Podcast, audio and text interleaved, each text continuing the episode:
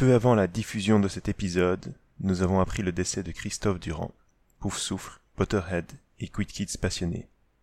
Cette émission, qu'il aurait tant aimé écouter, lui est dédiée.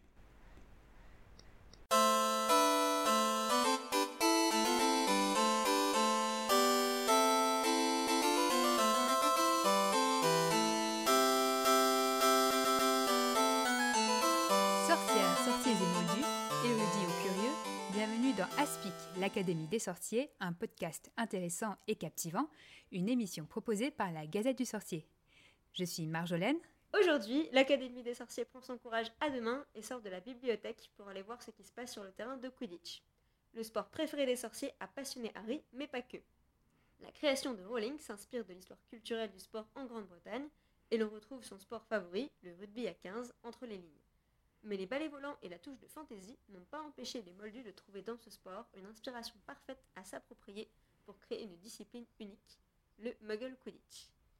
Donc, pour parler euh, de l'histoire du Quidditch et de ses euh, adaptations euh, modernes, on a deux invités euh, dans, ce, dans cet épisode. On a Pantalémon Bonsoir. Qui est un revenant. Bonsoir. Oui, pardon, Gizmo, j'ai recouvert pour dire que Pantalémon, tu commences à être un habitué euh, d'Aspic. C'est ça, vous avez euh, déjà entendu sur euh, l'épisode de 2 et l'épisode de 10. Je sais pas, est-ce qu'il y a besoin de te représenter? Bah, Peut-être que ici je vais devoir me représenter dans un autre contexte. Vas-y, présente-toi dans le contexte Quidditch. Dans le contexte Quidditch. Alors, euh, donc j'ai joué au Muggle Quidditch. Euh, j'ai été impliqué dans la fondation de deux équipes de Quidditch, dont une équipe nationale, l'équipe nationale belge.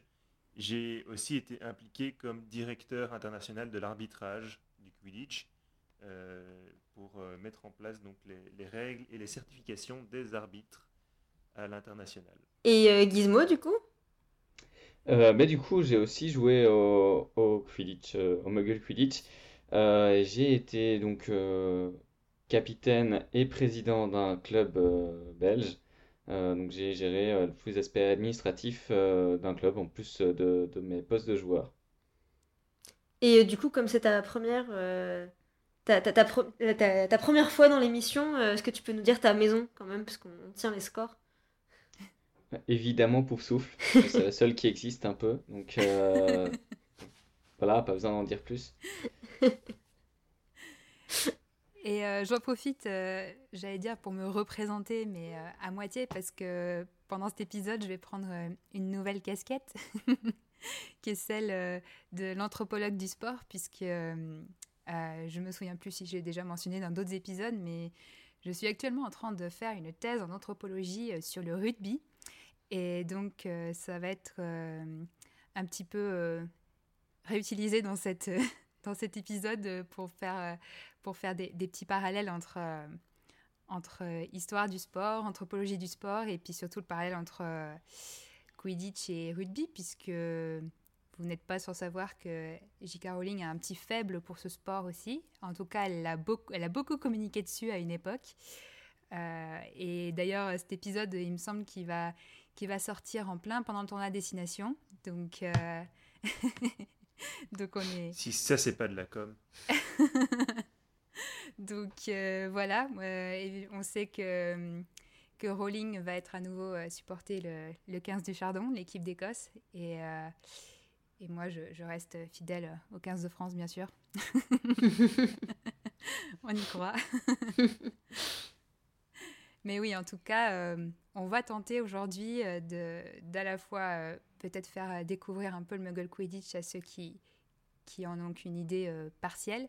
Et puis quand même, puisqu'on est dans l'Académie des sorciers, euh, d'aborder euh, le sport comme un, comme un sujet sérieux et, et qui peut être un sujet académique. Donc, Tout le monde y croit. Ouais, Mais oui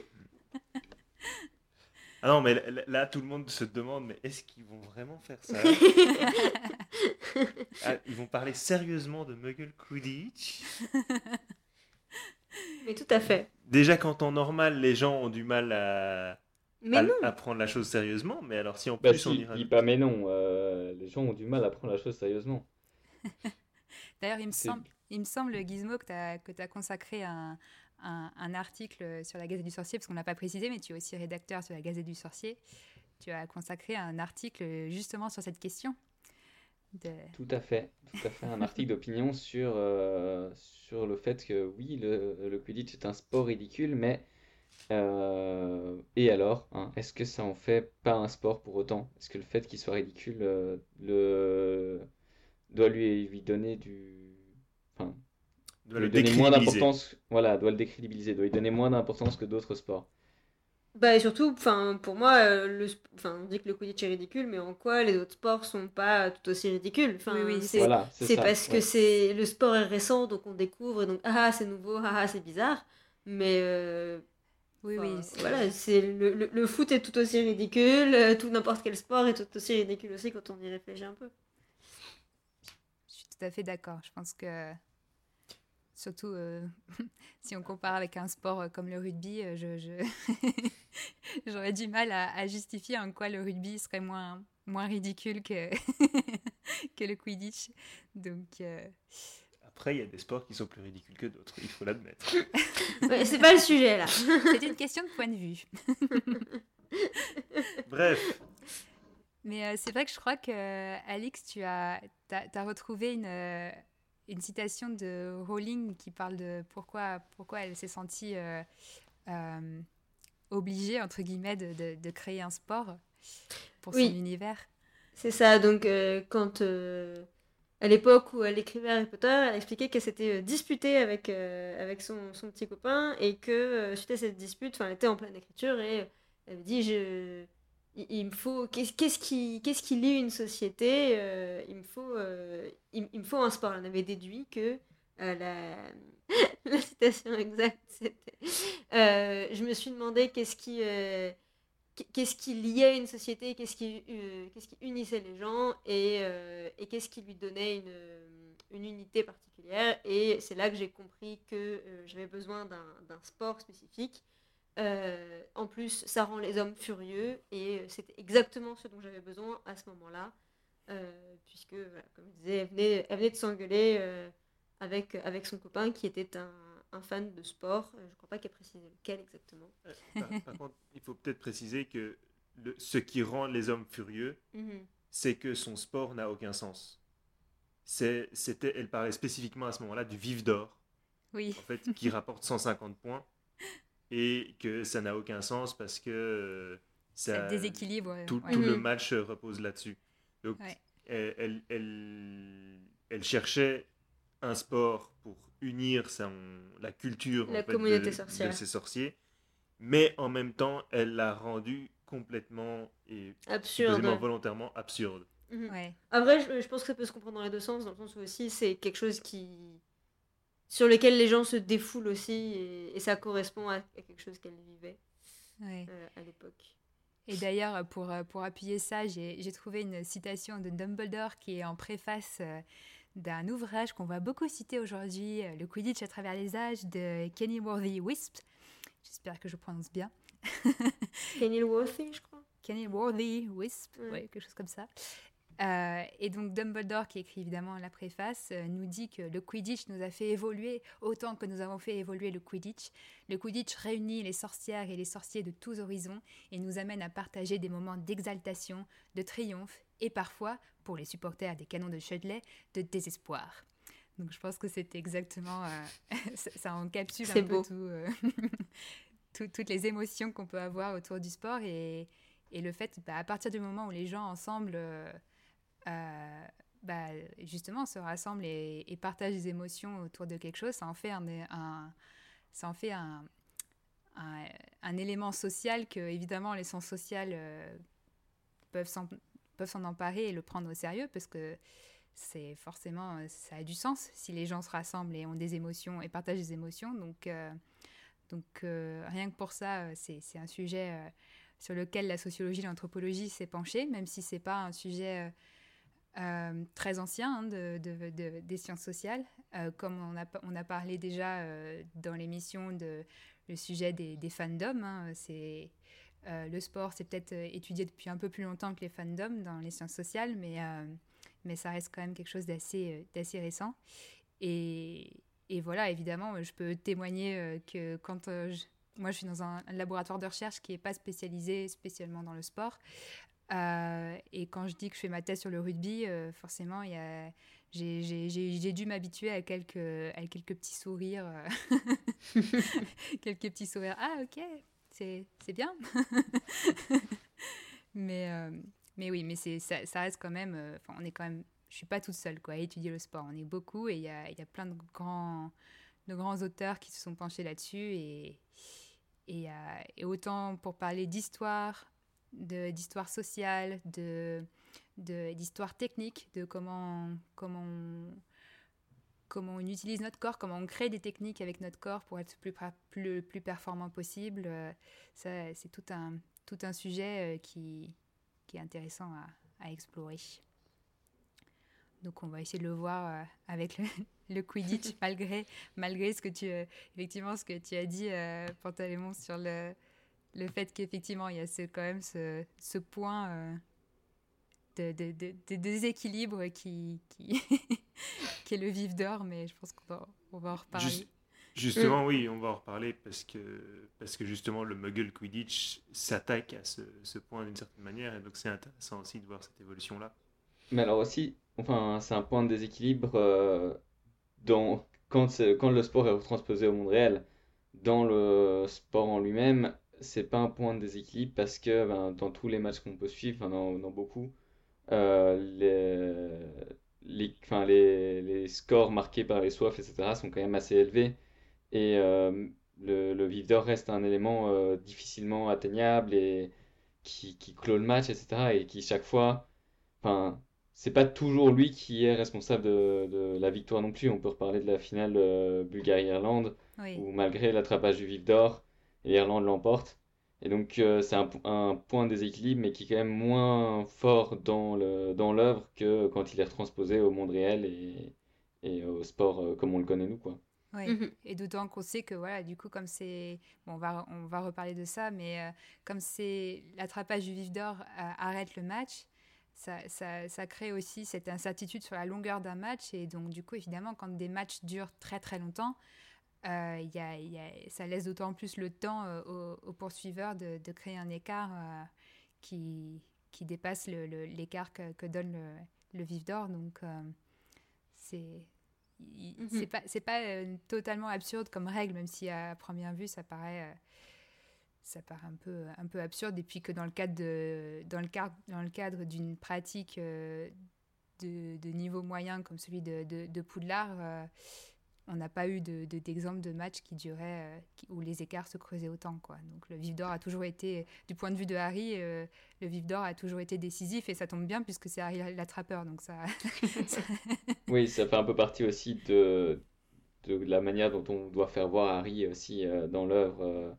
en tant que héros. Il, voilà, il est chaque fois décisif sur, sur toutes les choses qu'il entreprend et ça fait partie du truc.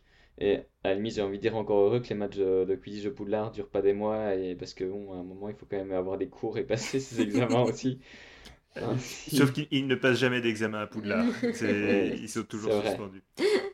Euh, mais du coup, pour revenir un peu aux, citations euh, d'ouverture, est-ce que, euh, est-ce que du coup, Marjolaine, tu peux nous, nous expliquer un peu, voilà, le, quand on parle voilà, de, du rôle du sport dans une société, est-ce que voilà, c'est voilà, l'impact que ça a sur sur, euh, sur une communauté, à quel point est-ce que les gens s'unissent ou non autour, autour d'un sport, euh, d'où est-ce que... Enfin, voilà, est-ce que, voilà, ce que, ce que dit J.K. Rowling, c'est quelque chose qui a été... Euh, enfin... qui été reconnu et, et, comme, un, comme un fait depuis très longtemps, ou est-ce que c'est est-ce que c'est quelque chose de, de, récent? Enfin là, je pense, je pense aux, Jeux Olympiques qui, qui datent voilà, forcément de très, très longtemps, que c'était quelque chose de ah, C'était une, vraie institution. Mm. Euh, ça a toujours été, donc euh, voilà. c'est vrai qu'on parle.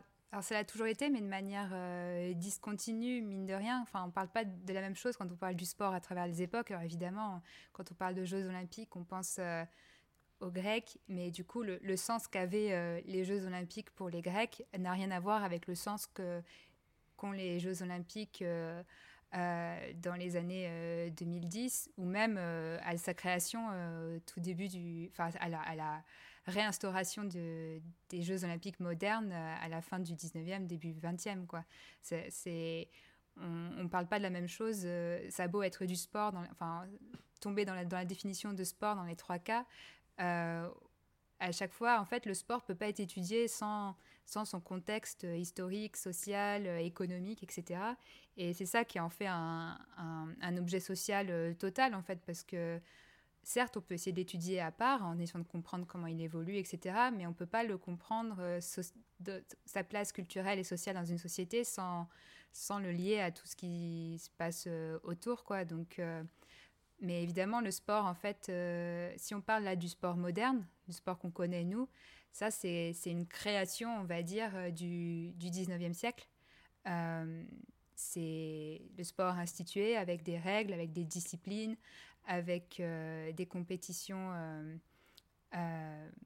qui, qui enfin, organisées de manière légale, etc. Ça, ça c'est le 19e et notamment l'Angleterre qui, qui, qui, qui, met ça en place et qui le diffuse après. Donc, euh, mais même si on parle que de sport moderne, euh, ben on a plein d'exemples de moments où le sport et la, politique, par exemple, ont été hyper euh, liés. Enfin, le sport peut être utilisé comme un instrument de propagande et au contraire comme un instrument de, résistance. et on a parce que à partir du moment où il y a en plus l'aspect médiatique, forcément. Euh, qui dit sport dit public, qui dit euh, engouement, et, et, ben, on peut utiliser le sport pour faire passer des messages aussi. Donc, euh, donc voilà, et puis maintenant, on parle maintenant d'économie, hein, parce que l'économie du sport, c'est pas rien maintenant. Donc c'est un vrai poids, et, et c'est des métiers avec le sport professionnel, donc c'est tout un corps professionnel particulier, mais qui, qui, qui, répond aussi à d'autres à des, règles classiques euh, de, de, de, monde professionnel. Donc, on peut l'étudier via ce biais-là aussi. Donc, euh, ça peut être tout ça, en fait, le, sport, mine de rien. Donc, euh, donc effectivement, et je pense que mine, alors on n'a pas trop d'exemples de pour le Quidditch, par exemple, de, de, de par exemple d'utilisation politique du Quidditch. En relisant le Quidditch à travers les âges, je me suis fait cette réflexion là que on n'a pas vraiment l'impression. C'est assez neutre quand même comme, euh, comme sport. On n'a pas l'impression que c'est. que. Enfin, on n'a pas d'exemple en tout cas de. Même quand on parle du, du, du Quidditch international, euh, que c'est utilisé euh, politiquement. Par contre, je pense qu'on parlera peut-être à la fin du Muggle Quidditch qui, lui, a, a peut-être des choses à dire sur, sur peut-être certains aspects du sport, mais je pense qu'on en on en parlera plus tard. Et euh, du coup, euh, peut-être que je peux proposer qu'on rentre euh, sur les terrains et qu'on comprenne un peu plus là, de quoi on parle quand on parle de, de Quidditch, de Muggle Quidditch. Et du coup, j'ai introduit le rugby aussi parce que, évidemment, c'est mon, c'est mon sujet, mais je pense que ça, ça rentre pas mal en résonance. Et, et, je pense que vous allez comprendre aussi pourquoi, à mon avis, elle avait pas mal le rugby en tête quand elle a créé le, le Quidditch. Et euh, déjà, peut-être, euh, c'est des sports de balles, évidemment, mais on a déjà parlé du fait qu'au Quidditch, il y a des balles un peu spéciales. Donc bon, il y a le soif, jusque-là, ça va. Mais est-ce qu'on...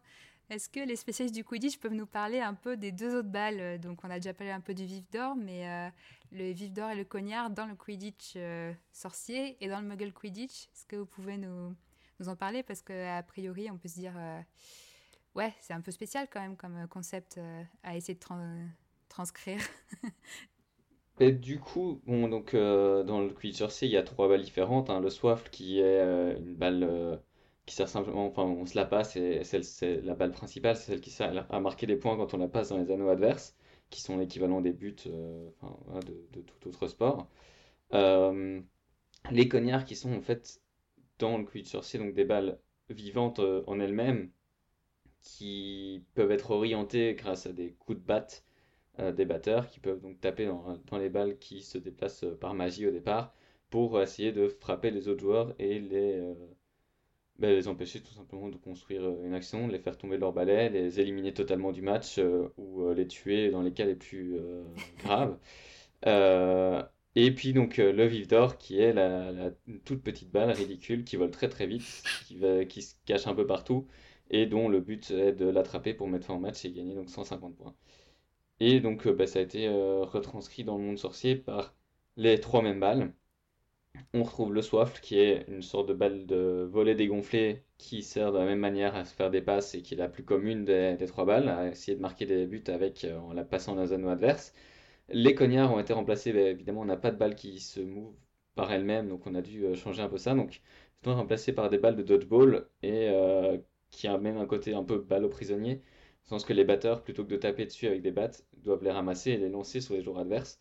Et dès qu'on touche euh, un joueur euh, adverse, il doit descendre de son balai, retourner à ses anneaux euh, pour pouvoir réenfourcher son balai et revenir dans le match. Le temps où il n'est pas sur son balai, il est considéré comme hors-jeu, il n'a pas le droit d'interférer avec les balles, il n'a pas le droit d'interférer avec les autres joueurs.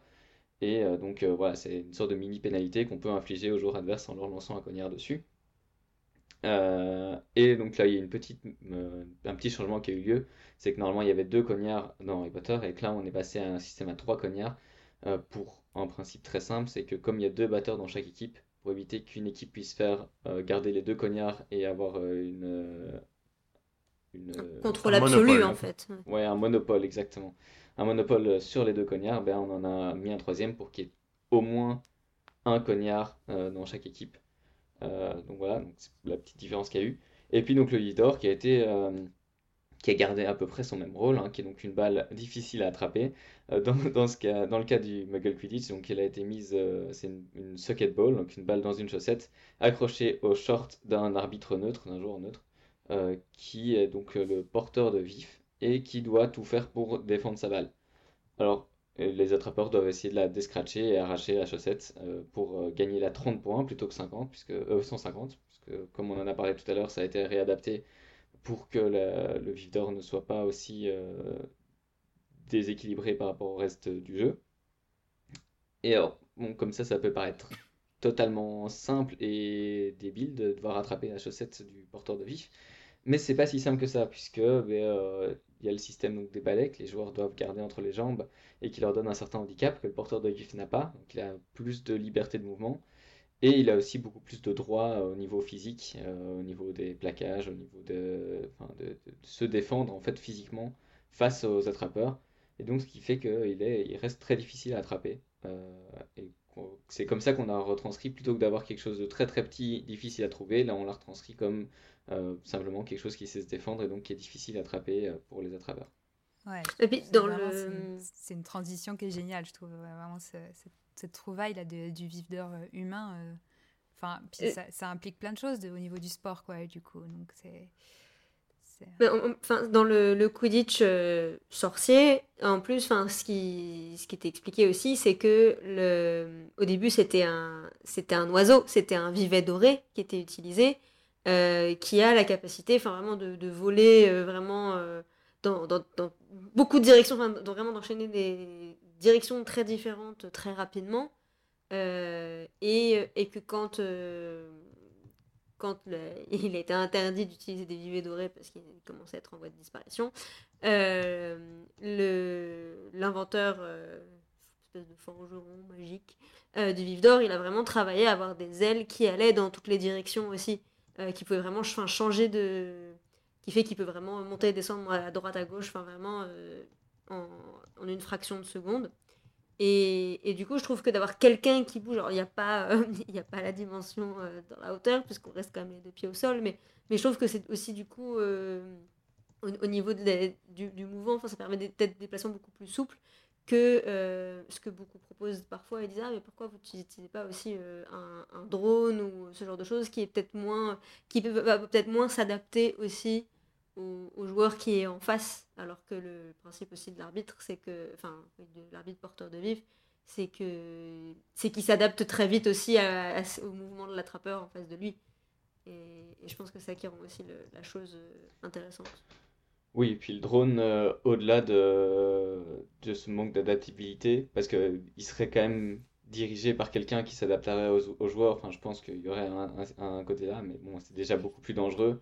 Euh, et, et, enfin, beaucoup moins, enfin, beaucoup moins aléatoire aussi, dans le, dans, beaucoup trop aléatoire, enfin c'est difficile à définir, mais dans le sens que, que pour rester le plus neutre possible, donc le, le porteur de vif a des obligations, rester proche de la ligne médiane pour ne pas avantager un camp ou l'autre en se rapprochant trop de leurs anneaux.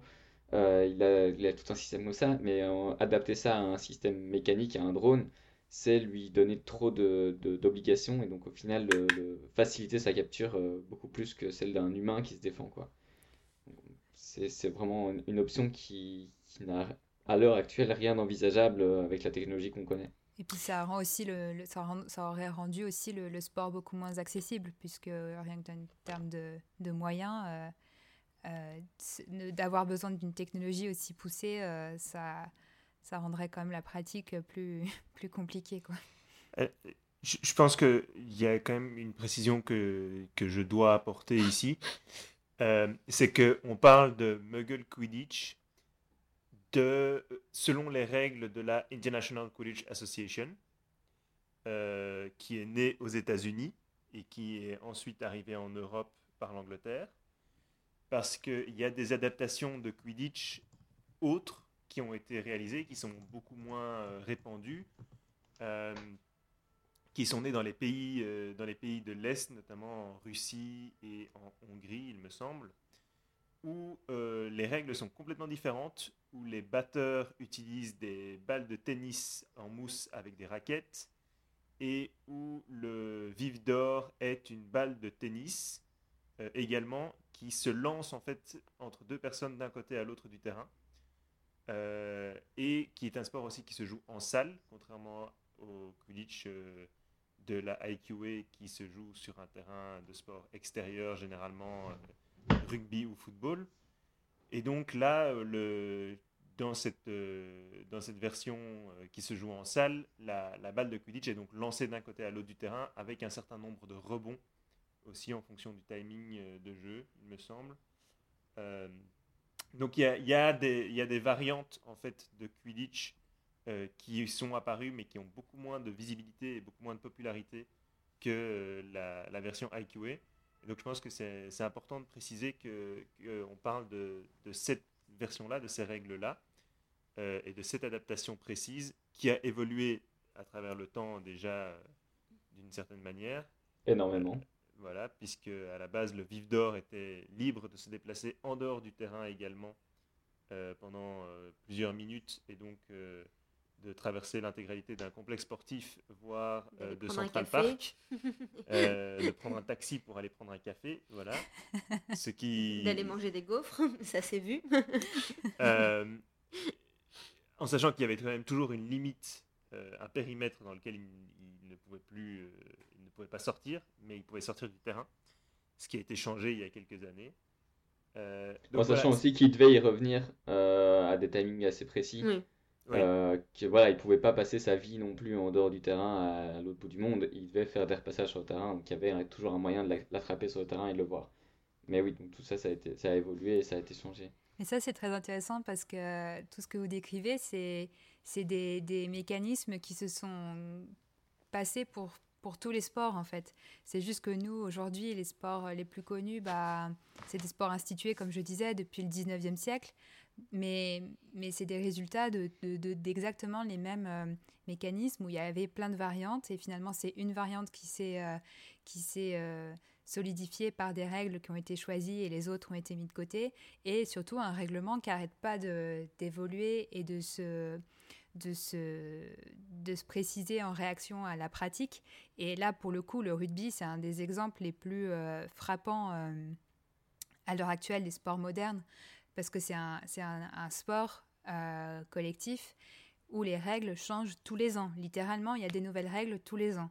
Donc, c'est un sport qui n'est pas encore et qui sera jamais fixe dans son, dans son règlement. Et c'est le cas de tous les sports. Tous les sports ont des évolutions de règlement.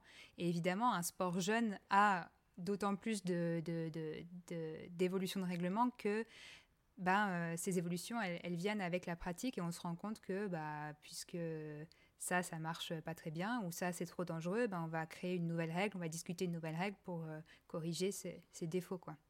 Oui, et puis avec la technologie qui évolue aussi, hein, enfin, on le voit aussi dans le football, euh, l'évolution de la technologie entraîne une évolution des règles avec euh, la VAR, la, vérification vidéo. dans le hockey sur gazon, euh, ça a été pareil. Mm. le... tennis aussi, l'appel à la technologie, le droit de challenger un. Ouais, l'œil de l'aigle. Mais c'est vrai que même sans, sans, parler de, des technologies, là, c'est vrai que dans, dans le cas du, du, du, rugby, je pense que ça va être le cas aussi dans le Quidditch, Là, c'est vraiment aussi l'évolution de, des techniques du corps des joueurs qui fait évoluer, qui fait évoluer les règles. Euh, concrètement, dans le rugby, euh, c'est les règles pour notamment protéger la santé des joueurs qui évoluent parce que les physiques évoluent et surtout les, parce que le sport s'est professionnalisé depuis pas si longtemps. Hein. c'est 95 la professionnalisation du rugby à 15, donc c'est assez, assez récent.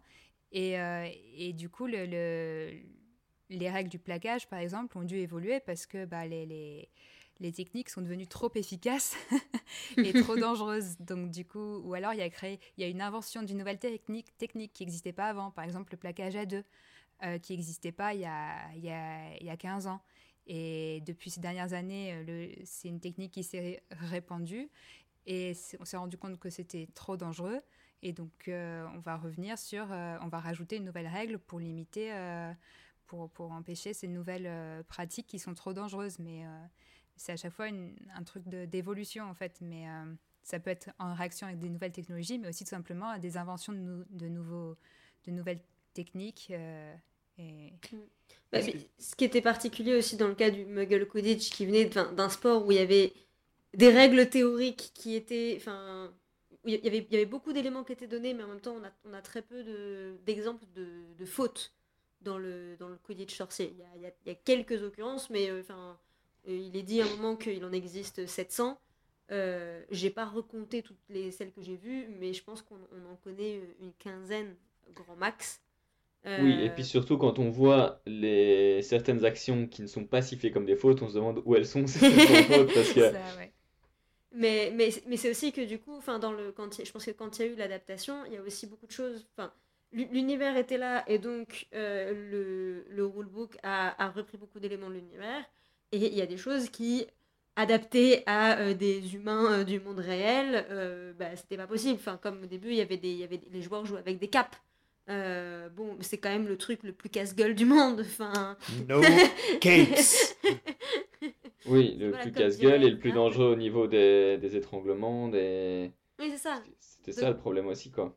Mais, mais donc, du coup, y a, je pense qu'il y a eu une, double adaptation ici parce qu'il y avait, je pense, une image préconçue de le Quidditch. C'est ça, ce qu'ont beaucoup de gens aussi encore à l'heure actuelle de. Euh, voilà, le Quidditch, ça doit être ce qu'on voit euh, dans les films, ce qu'on a imaginé dans les livres, euh, versus ce qui, ce qui se joue aujourd'hui sur un terrain. Et, et, donc il y avait un peu cette, cette, image préfabriquée de à quoi ça doit ressembler et en fait dans, dans les faits ça s'affine parce qu'il y a des choses qui, qui ne fonctionnent pas qui sont plus qui sont pas tout à fait adaptés à un format professionnel aussi.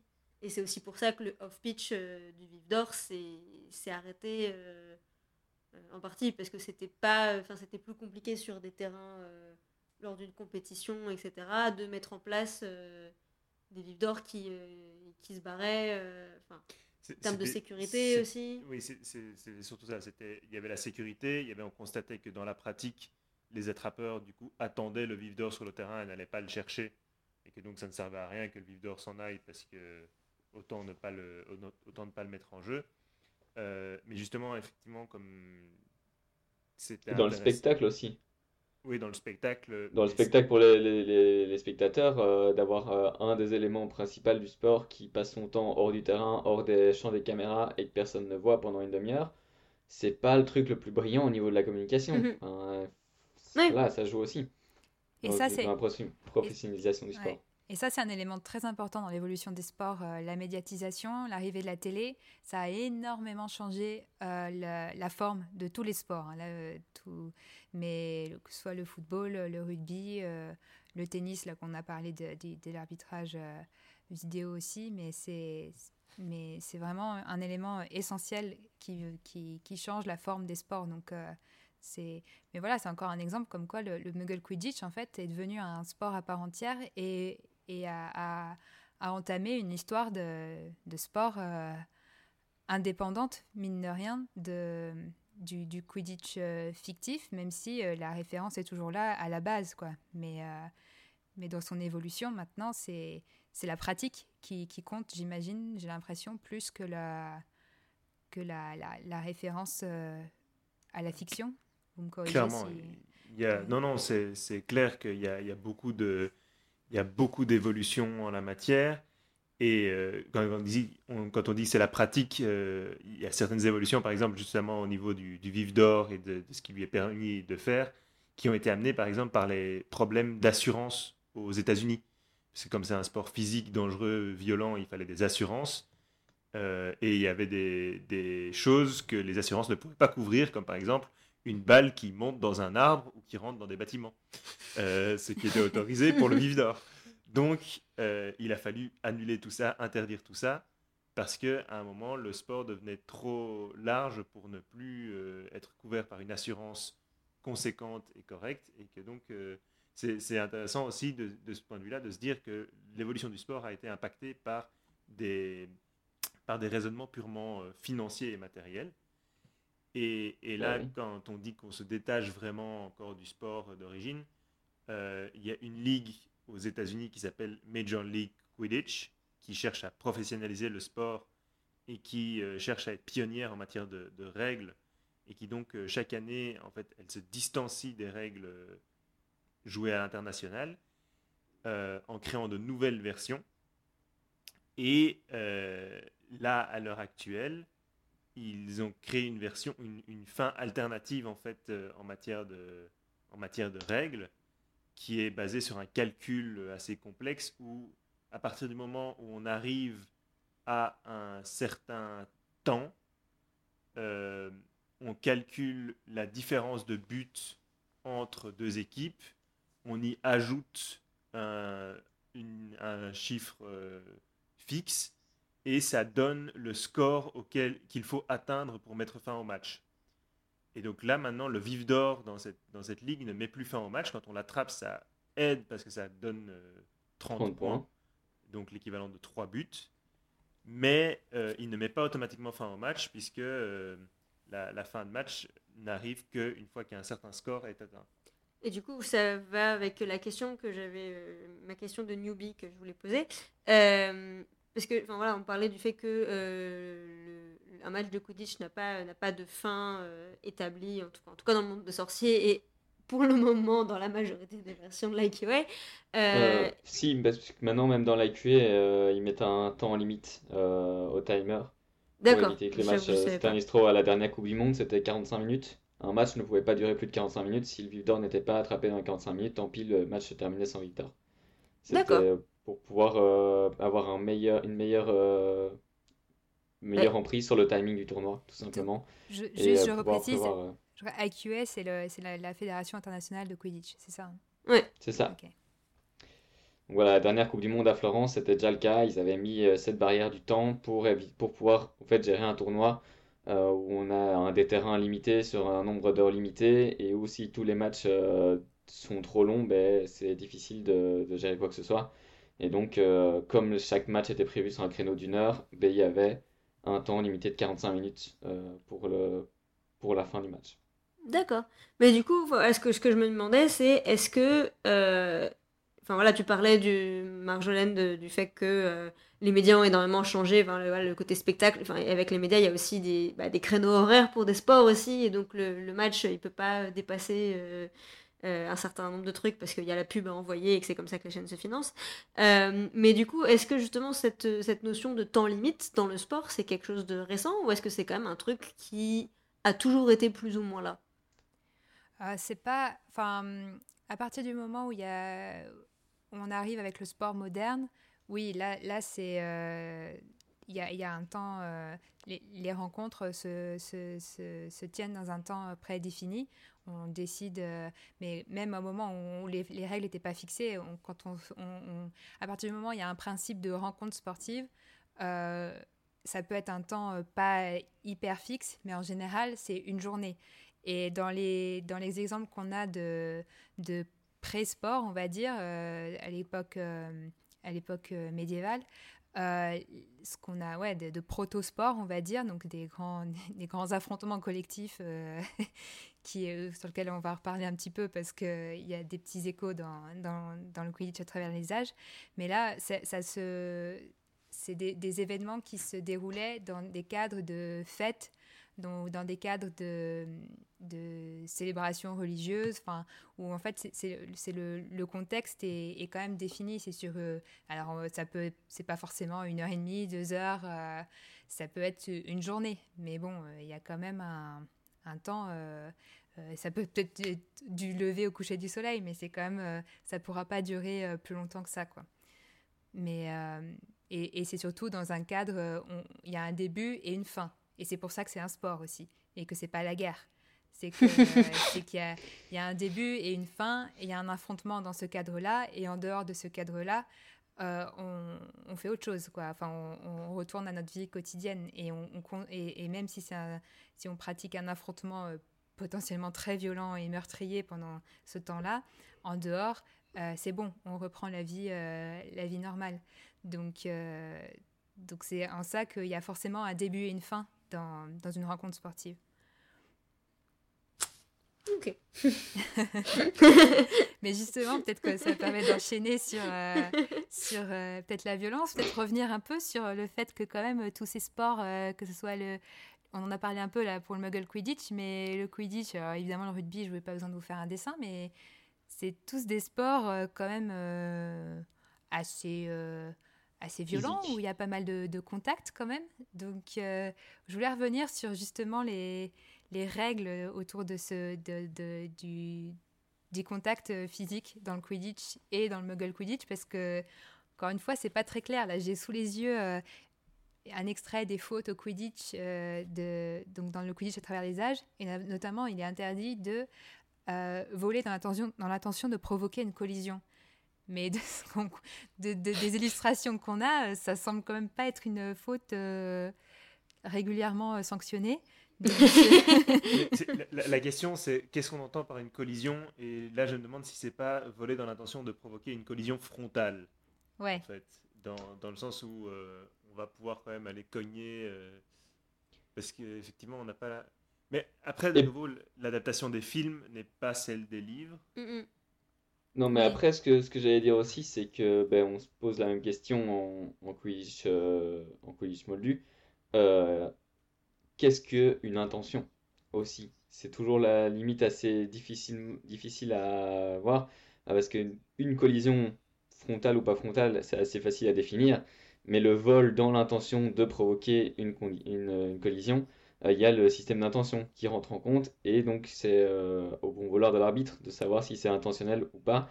Et c'est euh, ben, un, cadre, un cadre de jugement arbitral assez complexe qui a causé d'ailleurs beaucoup de soucis dans l'invention des règles au, au Quidditch Moldu aussi. Donc c'est toujours aussi une limite assez intéressante à, à, définir. Quoi. Oui, parce que dans les fautes, il y a aussi donc le, le coudoyage qui est l'usage excessif des coudes contre un adversaire, mais c'est bien l'usage excessif, c'est-à-dire qu'un coup de coude, c'est autorisé.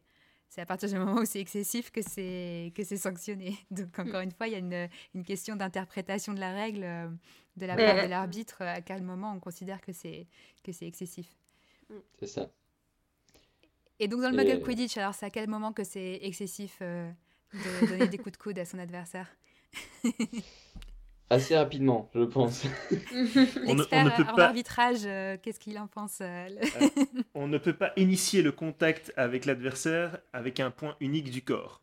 C'est-à-dire que euh, on ne peut pas initier le contact avec euh, l'épaule, avec la tête, avec un coude, avec un genou. il faut que ce soit une, une surface, une, une, surface et non un point unique. L'intégralité du bras, par exemple, pour un plaquage. D'accord. Euh, sauf, il bon, y, y, a la main qui peut être utilisée pour euh, euh, ce qu'on va appeler un peu du, en français, qu'on appelle du raffut, un peu, ouais. venir un peu bousculer l'adversaire. et Ça, c'est un geste le... qui existe au rugby, par exemple. Voilà.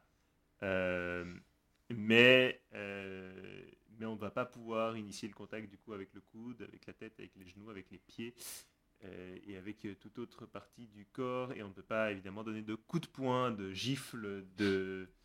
Pas de, pas contact avec la tête. Ouais, c'est ça. De toute façon, on peut pas initier un contact, euh, enfin même pas initier, on peut pas faire un, un contact euh, avec un adversaire au-dessus des épaules et en dessous des genoux. Ce qui euh, quand même déjà une limitation assez intéressante pour protéger la tête, pour protéger la nuque, pour protéger euh, le cou. Euh, donc euh, c'est tous des endroits où on peut de toute façon pas initier le contact. Est-ce que vous pouvez nous éclairer un peu sur le, ce, que, ce que vous entendez du coup par plaquage au Muggle Quidditch? Parce que du coup, pour moi, plaquage, euh, voilà, j'ai j'ai en tête le plaquage de rugby. Est-ce que c'est la même chose ou... Parce que quand même, vous avez des balais, donc j'imagine qu'il y a une technique C'est particulière. la même chose, sauf que le plaquage au Muggle Quidditch se fait à une main. On n'a pas, le- on n'a jamais le droit d'utiliser nos deux bras. On n'a pas le droit de, d'avoir un contact simultané avec nos deux bras autour d'un adversaire, de le ceinturer ou quoi que ce soit. Donc tout va jouer avec un seul bras. Euh, mais donc le, le plaquage va consister à venir par le, le côté en général euh, du joueur, le, le prendre avec le bras et euh, trouver un moyen de le mettre au sol. Alors le plaquage doit se faire aussi obligatoirement de face, enfin pas de face, mais le nombril de du joueur qui plaque doit être devant le, le joueur plaqué. Doit se positionner en, en- devant la ligne formée par les épaules du joueur plaqué, pour être très précis. Donc euh, on ne peut pas faire un plaquage par derrière, et par le côté c'est assez réglementé aussi. Euh, de face c'est quand même le plus courant. Euh, bon, Corentin, peut-être- euh, tu peux peut-être... euh, Donc il n'y a pas de plaquage de poursuite, par exemple? Non, il n'y a pas de plaquage de poursuite. Le plaquage se fait vraiment, on, doit venir plutôt vers l'avant. Et, et du coup, ouais, ben, souvent le plaquage va se faire juste au-dessus des genoux, dans, le cas euh, le, mieux, puisqu'on n'a pas le droit de descendre en dessous des genoux, mais qu'il faut quand même avoir, pour plaquer à un seul bras, avoir euh, assez de... trouver un point où on peut facilement faire perdre l'équilibre. Euh, et puis donc voilà, cin- enfin, attaquer à un bras et passer peut-être à ce moment-là derrière le joueur et le faire tomber avec nous. Plutôt être ce- cette forme-là de plaquage. En précisant quand même que c'est un débat qui est euh, extrêmement encore vivace au sein de la communauté du Quidditch et qu'il y a beaucoup de tentatives de tournois avec euh, des plaquages à deux bras euh, où donc euh, on envisage est-ce que on doit initier le contact à un- à- avec un bras mais qu'ensuite on peut rajouter le deuxième bras pour accompagner le mouvement? Euh, en matière de sécurité du, joueur plaqué, est-ce que c'est pas mieux? Euh, Est-ce que le contrôle du balai est un, problème dans ces circonstances-là ou non? Euh, Parce que l'obligation, c'est de garder le balai entre ses jambes, mais il est possible de simplement serrer les jambes et, de maintenir le, balai de, cette manière-là. Donc c'est encore un débat qui est très vivace au sein, des équipes actuelles. Et, et après, il y a aussi, euh, corrigez-moi Gizmo et, et Panta si je me trompe, mais le Kidditch, donc qui est le Quidditch version enfant pour les moins de 16 ans, où là les plaquages ont été entré- entièrement retirés, si je dis pas des, bêtises. Ouais, Mais de a- nouveau, de nouveau, ça dépend. Là, ça va être encore plus dépendant de l'équipe, vu que le Quidditch est quand même pas du tout institutionnalisé. Donc, euh, donc chaque équipe euh, entraîne ses joueurs euh, enfants euh, de la manière dont ils veulent, et après les règles sont définies au moment des matchs entre enfants. Euh, je sais qu'il y a certaines équipes qui commencent à faire des plaquages à partir de 12-13 ans, d'autres équipes qui l'interdisent vraiment jusqu'aux 16 ans et à l'entrée dans le Quidditch adulte. Mais globalement, dans le Kidditch, les, les contacts sont vraiment très très freinés en tout cas, et si pas complètement, complètement interdits au niveau des plaquages, etc. Et bah là, du coup, on retrouve euh, un parallèle vraiment avec le, rugby, puisque c'est le cas aussi. hein, les, les règles de plaquage pour euh, les catégories jeunes sont, sont, euh, sont adaptées. Et, et là encore, ça dépend des pays, puisque du coup, j'ai eu l'occasion de faire un terrain au, au Québec, dans le rugby québécois, où là, ils sont encore plus stricts au niveau de l'apprentissage du rugby pour les enfants et, assurer la sécurité, parce qu'il y a une il y a, encore une fois, là pour le coup c'est culturel, mais euh, au Québec et en général en Amérique du Nord, on voit le rugby comme un football américain sans protection. Donc ça fait beaucoup peur, ça fait très peur aux, parents Qui, donc il faut les rassurer en, en, éliminant pour les, pour les plus jeunes le, le, le, les plaquages. Et, et, du coup, il y a une grande pratique du flag rugby qui commence à arriver aussi en France. Donc, puisqu'il y avait, il y a déjà, il existe aussi le flag football, qui est une version de football américain, pareil, sans contact. Donc, donc voilà, c'est des, c'est des adaptations qui, se, qui, se, qui existent dans, dans, le rugby et dans le football américain, de, de, de limiter le, le, contact pour les plus jeunes. Et évidemment, en rugby, il y a la question de la mêlée, qui, euh, qui pareil, qui se fait sans pousser euh, jusqu'à jusqu'à un certain âge aussi. Euh, avant 16 ans, la, la, la, mêlée, il n'y a pas de poussée en mêlée. Je sais qu'une des règles, une règle pour certaines équipes de Kilich pour éviter les, les contacts, elle vient plutôt de l'Ultimate Frisbee. Euh, c'est la règle des, des, des, 3 secondes où si tu touches un joueur pendant 3 secondes alors qu'il a la balle, il est obligé de la lâcher. Euh, et donc, enfin, en frisbee, c'est le frisbee. Il est obligé de passer à l'autre équipe. Il y a plusieurs sports avec cette règle-là. C'est le touch une règle... ça aussi. Ouais, c'était une règle qui avait été du coup adaptée pour certaines équipes de Kidditch où donc les enfants doivent simplement réussir à garder la main sur, sur le torse ou l'épaule de, de, de l'autre joueur pour le, pour le bloquer en fait, plutôt que de devoir le plaquer spécialement. Donc bah, je pense qu'on a fait un, un, bon petit tour. Je pense que tout le monde a une, une, idée plus précise de à quoi ça ressemble tous ces sports, euh, notamment le Muggle Quidditch euh, en tête. Mhm. euh, je ne sais pas si ça vous va de rentrer euh, dans le Quidditch à travers les âges et sur l'histoire et la culture de ce magnifique sport. Mais allons-y, allons-y. Donc, alors, je dois vous dire que. Euh, alors, je pense que la première fois que j'avais lu le Quidditch à travers les âges, j'étais pas encore autant passionnée de, rugby qu'aujourd'hui et certainement moins érudite aussi de rugby. Mais là, en, en relisant le Quidditch à travers les âges, après avoir lu plein de livres sur l'histoire du, rugby, je suis vraiment, mais vraiment frappée par le, le ton qu'elle a pris, J.K. Rowling, dans, dans la manière dont elle a écrit. Alors, effectivement, c'est très drôle. Moi, c'est un de mes livres préférés. Hein. Le Quidditch à travers les âges, je le trouve euh, hilarant. Mais, euh, mais vraiment, quand je lis des livres d'histoire euh, du sport et du rugby en particulier, je me marre autant parce que c'est aussi drôle. Et les extraits de, la Gazette du Sorcier ou les témoignages qu'elle relaye sur, sur l'histoire du, Quidditch, j'ai quasiment exactement les mêmes dans l'histoire du rugby. C'est assez fou, quoi. C'est vraiment... Euh, c'est une... C'est une parodie, mais à peine, à peine exagérée de, de, de l'histoire mm. réelle du sport, en fait. Est-ce que tu as une Coupe du Monde entière dont personne ne se souvient c'est vrai que, enfin, si ça fait longtemps que vous n'avez pas lu le Quidditch travers les âges, relire les premiers chapitres sur la création du sport avec les témoignages euh, des petites vieilles qui voient atterrir les soifs en cuir dans leur, euh, dans leur petit potager et qui sont pas du tout contentes, euh, ça vole des tours juste d'aller relire ces, ces, ces lettres-là. C'est des grands moments de.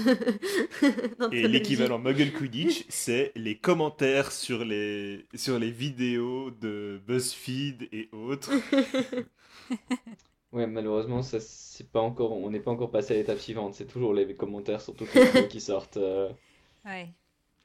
Mais bon, tous les, tous les sports sont passés par là. Et, euh, et, et c'est sûr que c'est pas.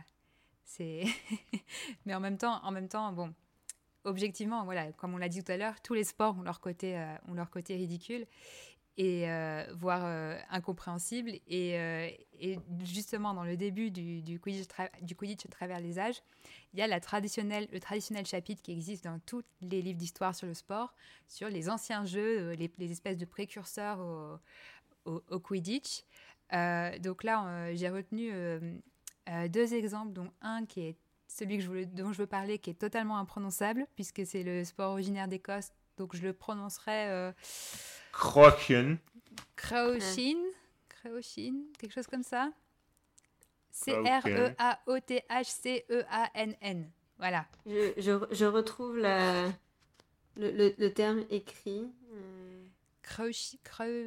Le Crochen. Le, le, le CH, je le prononcerai. Ouais. Non, mais euh, bref. Ouais, donc c'est c'est, je cite, le jeu de ballet le plus dangereux. Et donc là, je, vais vous citer, donc il est attesté au Moyen Âge dans un poème du XIe siècle, mais je vais donc vous citer le, le Quidditch à travers les âges.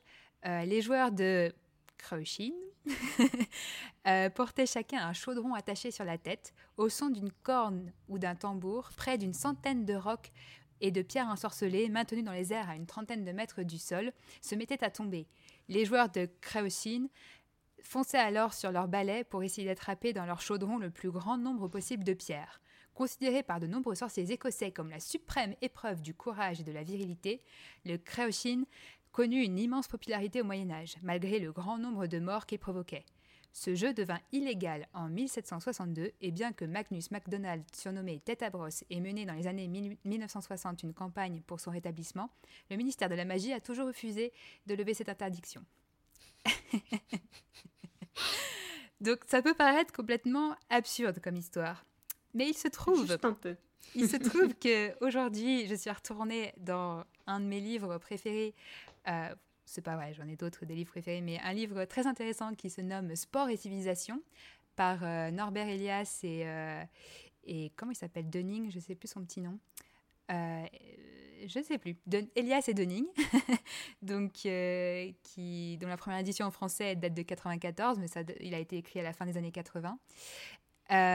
et où, il parle de, comment le sport, en gros, est une forme de maîtrise de la violence, en fait, euh, et qui accompagne le processus de, civilisation. Bon, c'est une, euh, une théorie un peu datée maintenant, de, de, mais ça reste quand même... Euh, ça reste quand même valable sur le fait que au fur et à mesure de l'histoire des sports, on, rajoute des règles et on l'a dit tout à l'heure pour euh, civiliser la violence. En gros, c'est ça qu'il y a dans le sport. Et du coup, il parle du football populaire dans, l'Angleterre médiévale et, pré-moderne. Et où là, du coup, on parle de football, mais ça n'a rien à voir avec euh, nous, ce qu'on entend par football. À partir du moment où c'était nommé football juste parce que c'est un jeu de balle, euh, qui est en général au pied, mais pas seulement. Mais voilà, c'est un jeu de balle au pied, mais ça s'appelle football, mais ça n'a rien à voir avec le football qu'on connaît. Et donc là, je vais vous citer, euh, parce qu'en fait, ça, c'est, ça correspond à peu près à l'époque où était pratiqué le Krushin aussi. Donc rien ne nous renseigne mieux sur la nature du jeu nommé football, pratiqué en ce temps-là, euh, que les tentatives répétées de l'État et des autorités locales, sans succès apparemment, pour le supprimer. C'était sans doute un jeu brutal, en accord avec le tempérament des gens de cette époque. Donc, euh, il parle de l'impuissance des autorités à maintenir la paix, euh, que c'était typique des États médiévaux par rapport aux États modernes. C'est pour donner un peu un background de la, sociologie d'Elias. Euh, donc, je reprends. L'une des plus anciennes interdictions de jeu fut prononcée en 1314 à Londres dans une proclamation du Lord Maire déclarant au nom du roi Édouard II proclamation pour le maintien de la paix et alors qu'il y a une grande clameur dans la cité à cause d'un certain tumulte provoqué par des jeux de football dans les terrains publics qui peuvent provoquer de nombreux maux, ce dont Dieu nous préserve, nous décidons et interdisons au nom du roi, sous peine de prison, que de tels jeux soient pratiqués euh, désormais dans la cité. Et, euh, un peu plus tard, donc euh, en 1365, on a aussi une proclamation qui dit que tout homme valide de la cité, pendant les jours de fête, ne doit pas, sous peine de prison, s'occuper à lancer des pierres, des morceaux de bois et des palais, des balles à la main, des balles aux pieds ou pratiquer d'autres jeux vains et sans valeur. Puisque l'idée, c'est que, en gros, euh, s'adonner à ce genre de, sport, c'était, euh, ça servait à rien. Il valait mieux s'entraîner à la guerre avec des vraies armes. Et, euh, et voilà. ouais, puis c'est moins dangereux aussi, mine de rien, la guerre. mais qu'en gros, c'était considéré que voilà, ce, ce, qu'ils appelaient des sports, donc euh, c'était c'était nul quoi. Ils se lançaient juste des, des, bâtons et des, et des cailloux et que ça servait à rien pour. Euh, qu'il valait mieux qu'ils s'entraînent au tir à l'arc et ça serait bien plus utile quoi. Donc euh, voilà, c'est pour vous dire que le, Rowling, elle paraît parfois aller très loin, mais mine de rien, des fois, l'histoire, on n'est pas si loin, quoi. Même dans la formulation des, des, arrêtés municipaux, quoi. Donc. Euh, mais c'est vrai que c'est assez impressionnant quand on, voilà, en lisant le livre, à quel point il y a enfin, voilà, beaucoup, de, beaucoup de dates qui ont été. Euh, enfin, voilà, il y a une vraie, une vraie chronologie euh, qui, a été, qui a été établie, vraiment très, très précise, en fait. Enfin, ouais. Donc euh, c'est c'est assez amusant quoi de d'imaginer enfin voilà telle euh, telle forme de soif le euh, mise, voilà, mise, en, euh, mise en circulation à telle époque, tel arrêté de telle époque qui dit que voilà, on peut plus utiliser euh, les vivets dorés parce qu'ils vont tous mourir et que ce serait triste. Euh, Ouais. Ouais, bah d'ailleurs, en parlant des vivets dorés, euh, j'ai trouvé. Alors, je- j'y connais rien, donc euh, j'oserais pas aller jusqu'au bout du parallèle. Mais je pense que la manière dont est décrit la chasse aux vivets dorés comme un, un sport, en fait, à part entière, je pense qu'on pourrait faire le parallèle avec la chasse au renard, euh, qui est aussi cruelle d'ailleurs.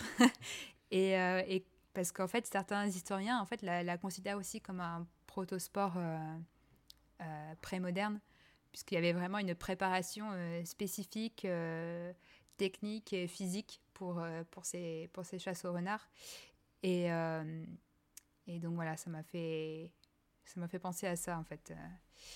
C'est un type de, de joyeux protosport qui... euh, Peut-être définir ce que c'est que protosport parce que j'avoue que je pense enfin, bah, en fait, une idée très vague de ce que c'est. C'est juste, euh, quand on parle de sport, traditionnellement, on pense aux sports modernes. Donc, comme je vous ai dit, les sports qui sont institués à partir du 19e siècle. Donc, euh, les premiers, euh, c'est euh, euh, le cricket.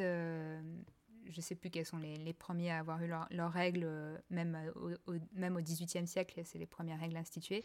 Mais bon, euh, le, football, le rugby, le tennis, etc.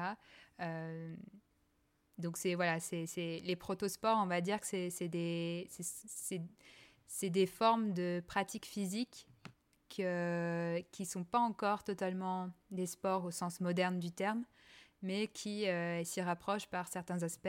Donc euh, dans le cas euh, des, affrontements dont on a pas dont je parlais au, Moyen Âge, ils étaient comme ils appellent semi-institutionnalisés, c'est-à-dire qu'on les, groupes euh, s'arrangeaient à la- à l'avance du jour de l'année où ils allaient s'affronter pendant un temps précis, comme je disais, avec les règles qui étaient plus ou moins vagues. Mais euh, voilà, c'est pour ça qu'on dit protosport, c'est que c'était une rencontre qui était à moitié institutionnalisée. Mais, euh, et la chasse au renard, pareil, on considère que c'est un, D'accord. ça correspond par certains aspects au sport tel qu'on l'entend, mais pas totalement. Quoi. Ce serait anachronique d'appeler ça un sport au sens moderne. D'accord. Donc euh, voilà, je voulais juste peut-être citer, euh, parce que en France, euh, comme ancêtre du rugby, on cite souvent la soule, qui est, ou la choule en normand, euh, qui, euh, est en fait attestée à partir du XIIe siècle. Alors c'est marrant parce que le- les origines du Quidditch sont au XIe siècle, donc on est vraiment dans à peu près la, la même, euh, même époque. Et euh, donc en fait, euh, la, la soule, c'est vraiment une version française du football euh, médiéval hein, euh, britannique. Euh, donc c'est voilà, ça fait partie de tous ces, jeux de balles médiévaux où deux équipes s'affrontent pour amener euh, une balle dans, dans un but. Donc voilà, mais c'était euh, sous format, euh, format euh, mini-guerre. hein. C'était très violent. Donc euh, voilà, mais c'est encore pratiqué. Il y a, il y a- J'ai vu qu'il y avait euh, un peu un revival de la soule en Normandie. voilà. Enfin, de la choule, du coup. Mais, mais voilà. Mais en fait, ce qui est intéressant en, en France, c'est qu'on on parle beaucoup de la, de la soule comme origine du rugby parce que ça, c'est cette origine populaire, euh, euh, rurale, euh, même si ça pouvait se faire en ville, mais euh, c'est associé vraiment à, un sport du peuple. Alors que en, Angleterre, on parle plutôt, on ne parle pas forcément de, ces footballs médiévaux pour parler des origines du rugby ou du football soccer, parce qu'on préfère parler d'une origine un peu plus aristocratique du sport moderne en fait, plutôt que de parler des, des affrontements, euh, des pecnos. euh. Mais alors, du coup, pour, pour le coup, le Quidditch, c'est euh, c'est à nouveau un, un sport assez. il n'y a, pas du tout de notion d'aristocratie, de, Ouais.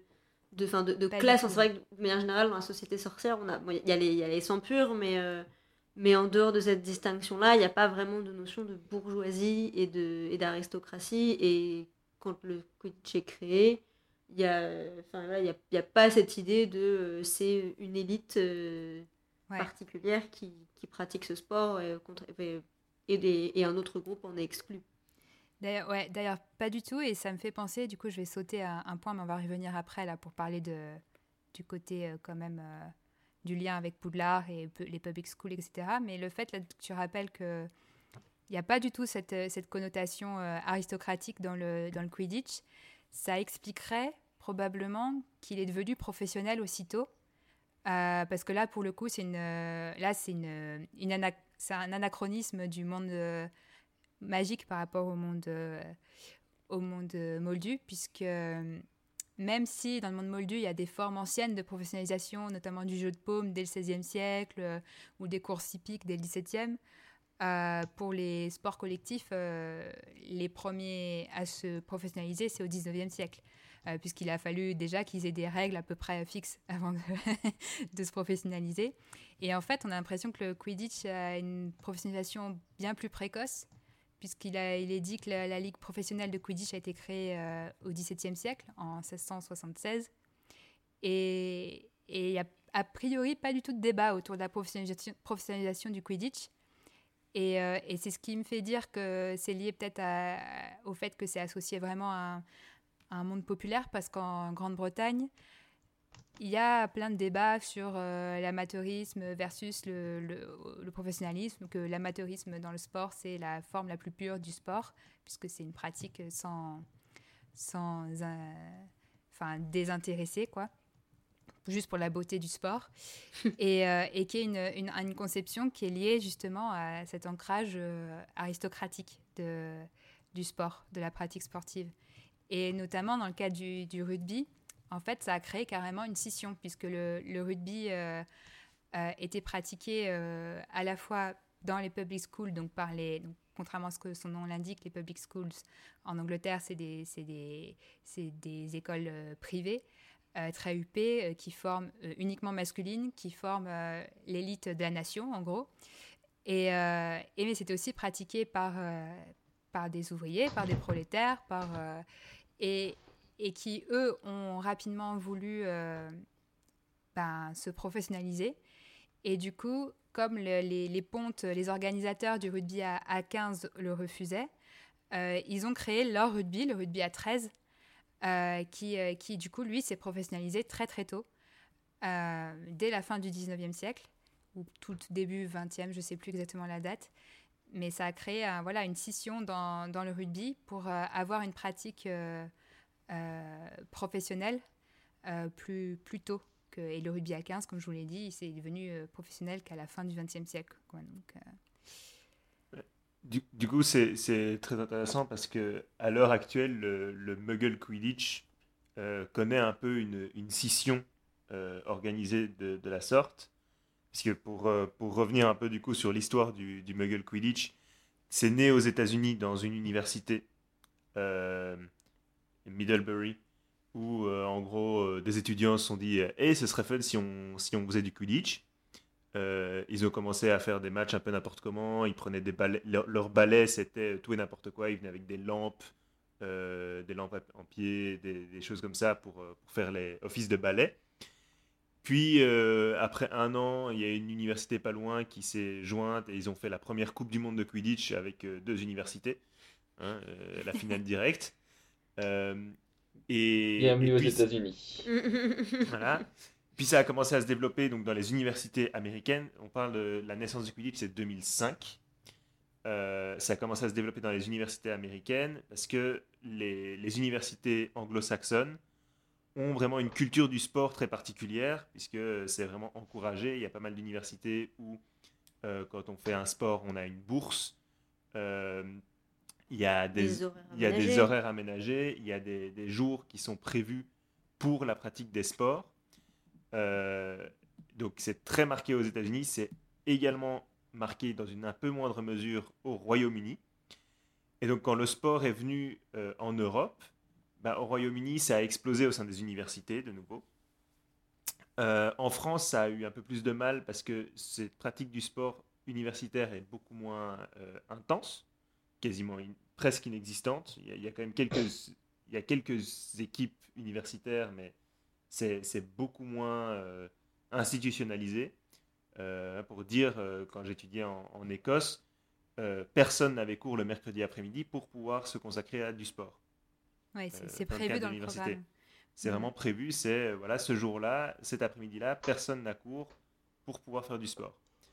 Euh, et il y a des compétitions inter-universités, il y a des compétitions inter-hall de résidence, donc c'est vraiment très encouragé. Et euh, donc on a vu en fait déjà se créer à travers le, continent deux types d'équipes, les équipes universitaires et puis en France les équipes qu'on appelle communautaires, c'est-à-dire euh, simplement basées sur une région, sur une ville, sur qui veut jouer vient. Euh, il, y a quelques, il y a quelques équipes qui étaient un peu universitaires, comme l'équipe de Nantes, qui avait des accords d'une certaine manière avec les, terrains de l'université de Nantes. Mais euh, l'équipe de Caen aussi, il me semble, en tout cas, qui s'entraînait sur le campus euh, de l'université. C'était beaucoup, c'était créé par les étudiants du campus, mais. Et donc. L'équipe de, de Louvain-la-Neuve, si on va du côté belge, qui était plutôt. Enfin, Louvain-la-Neuve, c'est un cas particulier parce que c'est vraiment une ville-université, quand même. Ouais, ouais. Euh, mais donc, voilà, on a vraiment cette idée de, euh, d'un côté, les gens qui viennent de n'importe où dans la ville peuvent participer, et de l'autre, c'était vraiment les gens qui étaient d'une université. Et, et là, bah, maintenant, le sport, il commence à avoir une certaine ancienneté. Les gens qui ont commencé à jouer euh, à l'université sont diplômés. Euh, ils se sont parfois déplacés, ils ont créé des équipes ailleurs. Et donc, du moins, on espère pour eux.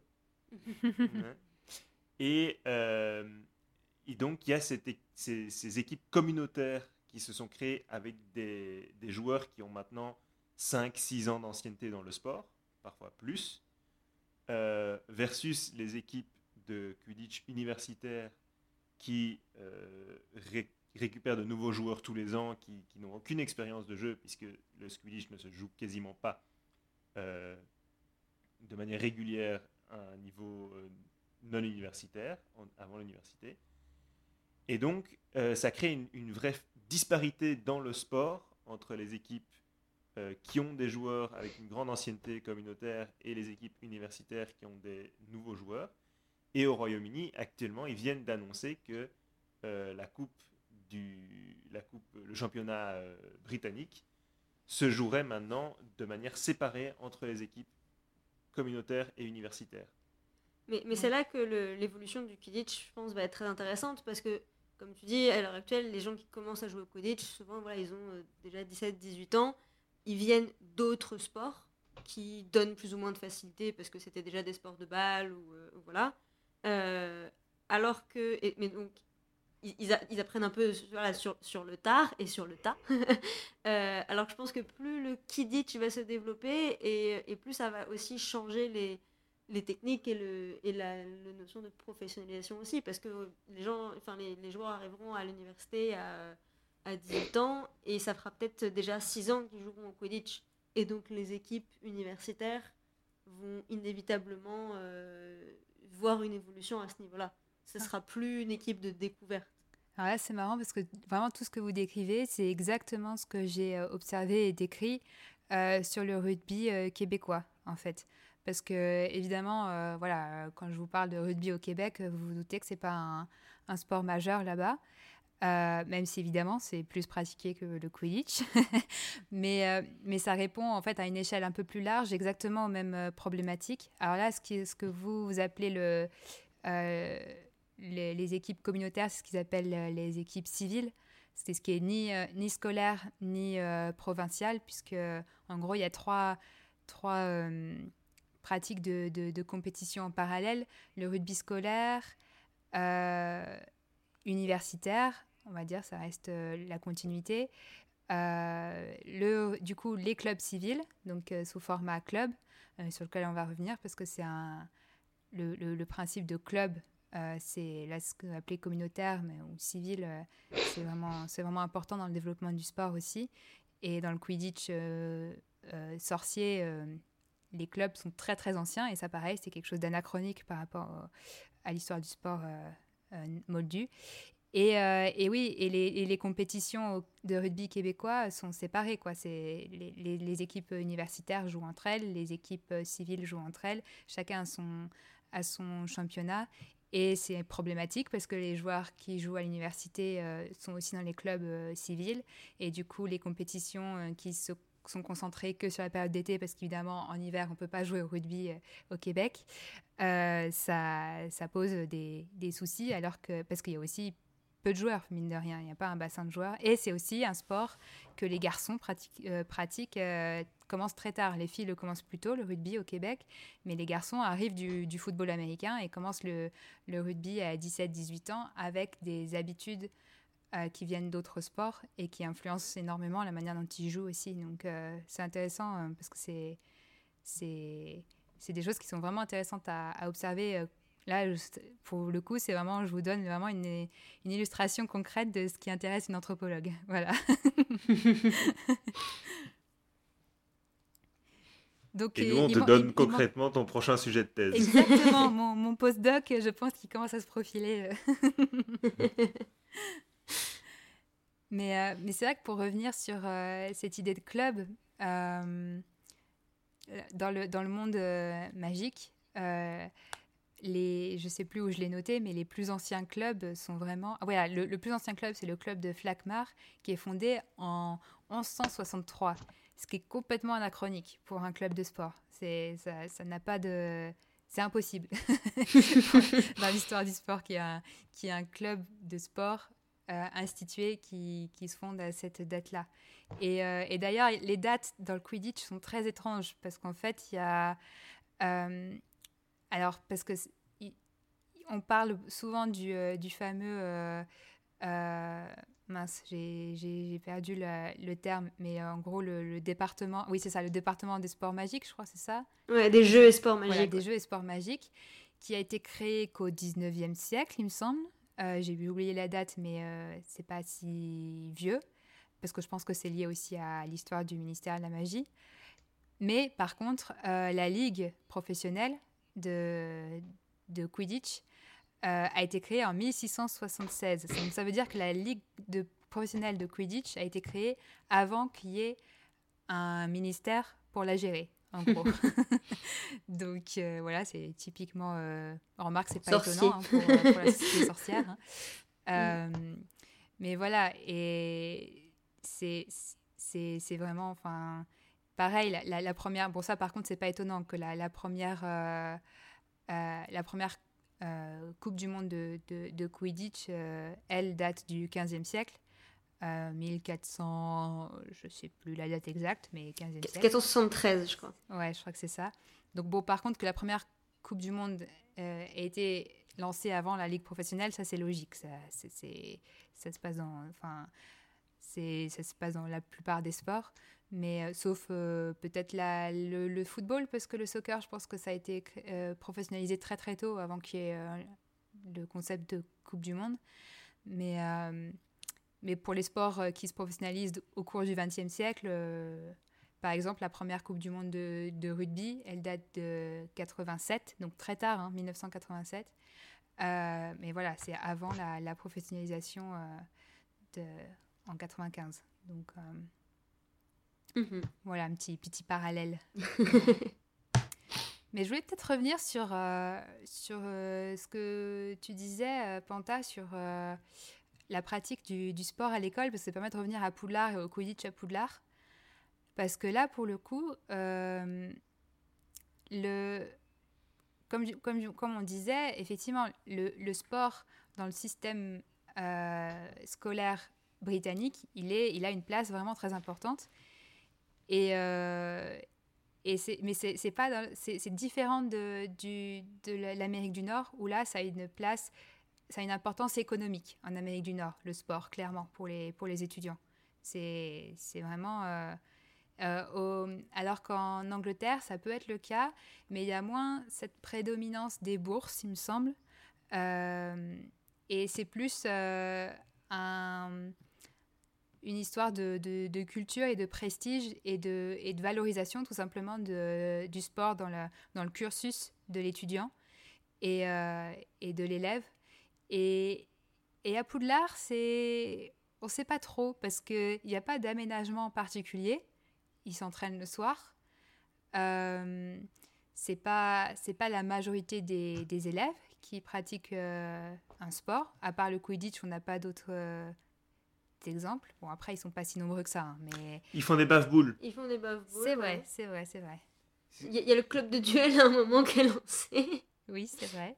Euh, bah après, techniquement, même si c'est un détail qui est un peu euh, sur lequel on passe très très vite dans le premier tome, mais il y a quand même les cours de vol qui sont, euh, qui sont donnés à tous les premières années. Alors, c'est vrai que après ce premier cours où Harry se fait repérer, on n'entend plus jamais parler et on n'a plus aucune description d'un cours.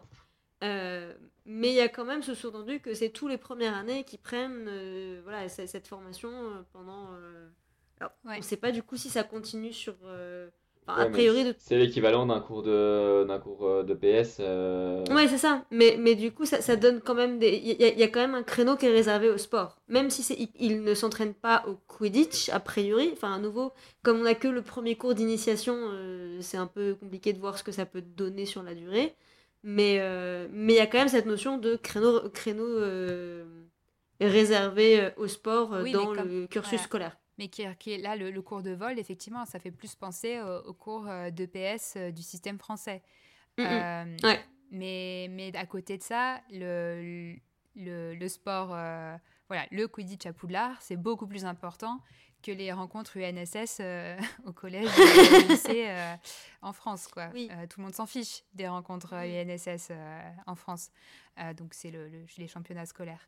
Mais alors que là, à Poudlard, tout le monde va voir les matchs. Et donc là, on est beaucoup plus proche, effectivement, d'un engouement euh, de, de- de la communauté scolaire qui est, euh, qui est, qui est effectivement plus euh, culturellement britannique. Quoi. Mais euh, Mm. Et, et c'est vrai que par contre, on, on sait, on sait très peu de choses sur les autres écoles. Euh, mais je pense que le cas de Crum est assez intéressant. Mais Ouais. sur Beau- Beaubaton, par exemple, on ne sait pas si euh, s'il y a des cours de Quidditch, euh, s'il y a des tour- tournois qui sont organisés, euh, ou s'il y a d'autres sports qui sont. Est-ce, qu'ils apprennent quand même à, à- voler euh, sur un balai ou pas? Bah, sachant qu'on sait que le Quidditch est présent en, en France, puisque dans le Quidditch à travers les âges, on a des, on a des exemples de, de, de- de clubs français Ouais. Notamment les Quiberon, euh, ouais. Puncher. Ouais, et puis qu'on a des, des occurrences de l'équipe nationale française aussi euh, dans les Oui. différentes coupes du monde. Ouais, ouais. Mais, mais ce que- ce que je veux dire, c'est que c'est pas parce qu'il y a des équipes euh, professionnelles en France que euh, le Quidditch a la même importance à Beaubaton qu'à Poudlard. Non, Non, ça peut être. Euh, peut-être que c'est euh, calqué sur le système euh, français euh, moldu, où en France, tout simplement, les jeunes sorciers euh, vont pratiquer le sport dans des clubs, peut-être. mm, mm. et qu'il y a plus du coup d'équipes jeunes dans les clubs et euh, pour, euh, pour, pour, pour former les, les jeunes, des jeunes joueurs au, au Quidditch. C'est- possible, mais, mais pour ça, il faudrait qu'ils ne soient pas scolarisés en internat, par contre, parce que ça Oui. ne marche pas sinon. Mais, ou alors tous les clubs sont autour de Beaubaton. Mais, euh, mais voilà. Dans les Pyrénées, paumées, ça doit être pratique. C'est ça. Bon, remarque, pour pratiquer le Quidditch, comme ça, ils sont, ils sont tranquilles. Mais euh, Ils sont pas à la vue des, des gens, c'est Mm, c'est parfait. ça, c'est pas mal. Mais du coup, je voulais- périmètres de sécurité. Je voulais revenir sur euh, l'organisation du sport professionnel, justement, comment on devient professionnel euh, au Quidditch, parce que là, pour le coup, c'est mon sujet de, de thèse, puisque je, je travaille spécifiquement sur euh, la- l'apprentissage euh, des jeunes joueurs de haut niveau et leur profe- professionnalisation euh, bah, pendant leurs années lycée. Donc, euh, pendant que, à l'âge auquel euh, les sorciers sont à Poudlard. Et, euh, et donc, on sait ce qu'on... Parce qu'on sait qu'évidemment, donc le, le, le, le Quidditch est professionnel et qu'ils recrutent leurs jeunes joueurs, en fait, à la sortie de, Poudlard, puisqu'on a l'exemple d'Olivier Dubois, qui intègre juste après Poudlard euh, une équipe réserve de... Je ne sais plus quelle équipe. Et, et- Flakmar. et- Et de ouais, Ginny. le, le club de Flakmar, ça, et j'allais dire, et Ginny Ouais, aussi. Et Ginny, ouais, Et qui, qui enchaîne. Cho-Chang, non? Cho-Chang, je suis pas Je sûre. sais pas. Non, non peut-être pas. Non. Mais en tout cas, Ginny, oui, c'est sûr. Donc, ce qui est, du coup, ce qui est intéressant, c'est que là, il y a un système qui est proche de celui qui, est, qui existe euh, dans le monde euh, anglo-saxon. C'est que les, les recruteurs euh, vont voir les, les championnats scolaires, univers, enfin, ouais, on va dire universitaires si on considère que Poulard, c'est à cheval, mais bon, on va dire, ils vont voir les, championnats scolaires pour aller recruter leurs, leurs joueurs, enfin, pour leur proposer en tout cas de passer les tests pour entrer dans leur dans leurs effectifs euh, pro. Et, euh, mais du coup, ça veut dire aussi que euh, leur pratique de haut niveau ne commence, commence en fait assez tard dans nos critères, en tout cas du sport professionnel, nous, d'aujourd'hui. C'est tard de commencer une pratique vraiment intensive professionnelle à, à 18 ans.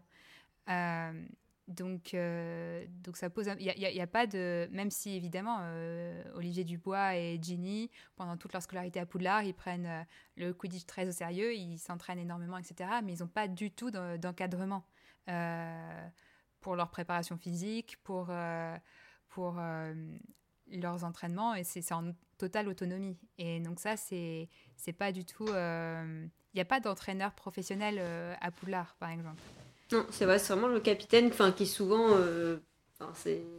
C'est un, élève qui est un petit peu plus, enfin, qui est même pas forcément le plus âgé parce que. Ouais, non, non. Parce que, enfin, mine de rien, on a le cas de Harry qui se retrouve à coacher euh, Katie Bell euh, dans Le Prince de Sang Mêlé, qui est plus âgé qu'elle, qui joue depuis plus longtemps qu'elle, que, que lui. Et, et en ça, le Muggle Quidditch est très proche du Quidditch, puisque la plupart des personnes qui, qui, forment, la plupart des coachs des équipes, c'est des c'est des, des self-made men ou women. Qui sont, qui sont joueurs aussi, c'est surtout ouais, ça. c'est ça, qui, qui, sont joueurs de base et qui, mm. et qui restent souvent joueurs même après qu'ils soient coach. Enfin, ça, c'est pas le cas de mm. tous, mais en tout cas, qui, euh, et qui apportent leur expérience du terrain, du coup. Euh, en direct, ouais.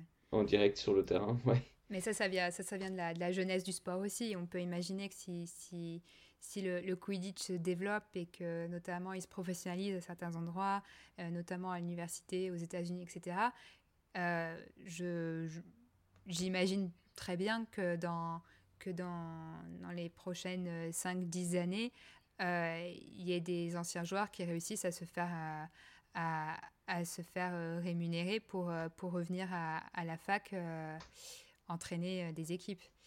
oui, c'est sûr. Oui je pense qu'effectivement, il y, a aussi un critère d'âge, c'est qu'à l'heure actuelle, les, enfin, les joueurs de Quidditch, c'est euh, c'est une tranche d'âge, 20-30 ans en gros.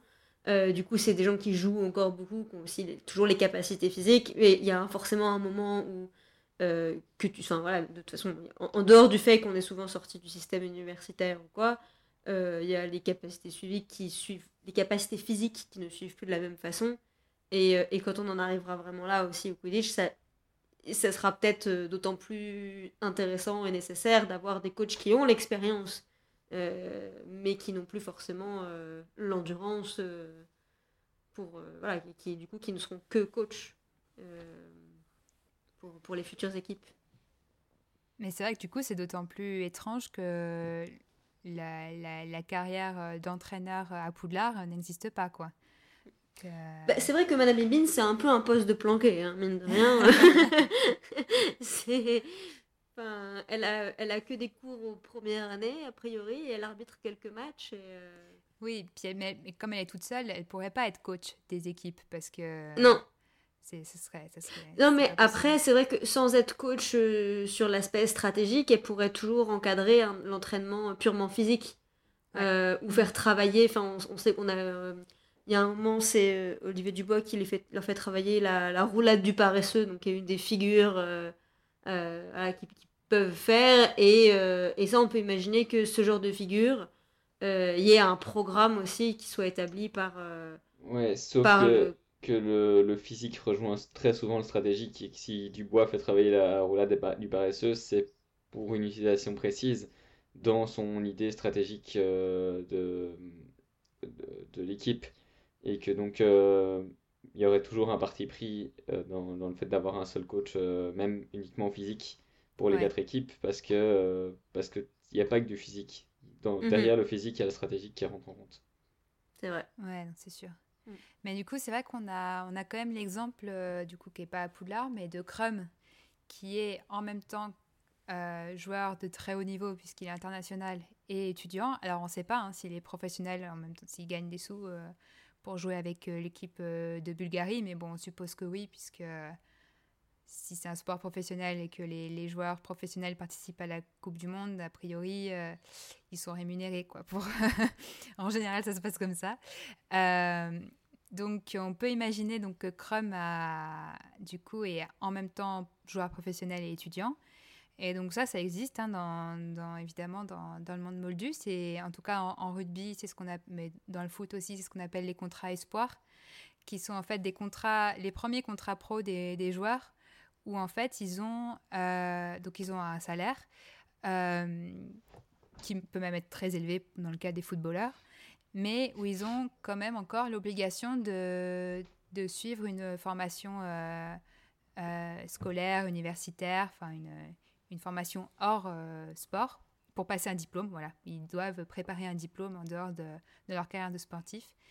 Et, qui est à la charge de leur employeur en fait. Euh, c'est la charge de, leur employeur, donc de leur club, de s'assurer de permettre aux, joueurs de suivre en même temps leur, euh, formation euh, en dehors, enfin non sportive, extra sportive. Donc est-ce que Crum est dans ce cas-là? Probablement. Mais on n'a pas d'exemple à Poudlard quoi. c'est vrai qu'à chaque fois, c'est tous après qui se Ouais. Il n'y a, pas d'opportunités euh, qui sont proposées. Enfin, on sait qu'à nouveau, Charlie Weasley, il a eu une opportunité, mais c'était a priori aussi euh, une fois diplômé. Quoi. Il n'y avait pas, euh, il n'y a pas cette notion de. Mais encore une fois, en même temps, quoi. Voilà, ce serait, ça serait pas compatible avec un. Quoi que j'allais dire, c'est pas compatible avec un quotidien d'internat, mais en fait, si, parce que moi, mon, terrain, il se passe en fait dans des pôles espoirs oui, ils ont pas, ils sont, ils sont pas professionnels encore les, les, les jeunes, mais euh, mais où, du coup ils sont en internat toute la toute, toute la semaine euh, au lycée et rentrent en fin de semaine dans leur club pour faire les, les, compétitions le week-end dans leur club. Donc l'équivalent en Quidditch à Poudlard, on pourrait imaginer qu'il y ait un petit aménagement effectivement euh, où le club qui veut recruter le, jeune joueur bah, le récupère en fin de semaine et donc le, joueur quitte Poudlard le, vendredi pour aller euh, faire l'entraînement du vendredi et les matchs du week-end avec euh, le club de Quidditch et revenir le dimanche soir ou lundi matin à Poudlard. Ce serait techniquement, ce serait totalement faisable hein, vu les moyens de transport euh, sorciers, mais, mais ça n'existe pas. Donc, enfin, en tout cas, on n'a pas d'exemple. Mais une évolution potentielle. Ou une fanfiction à écrire pour imaginer la vie des, des, des jeunes joueurs de Quidditch espoir.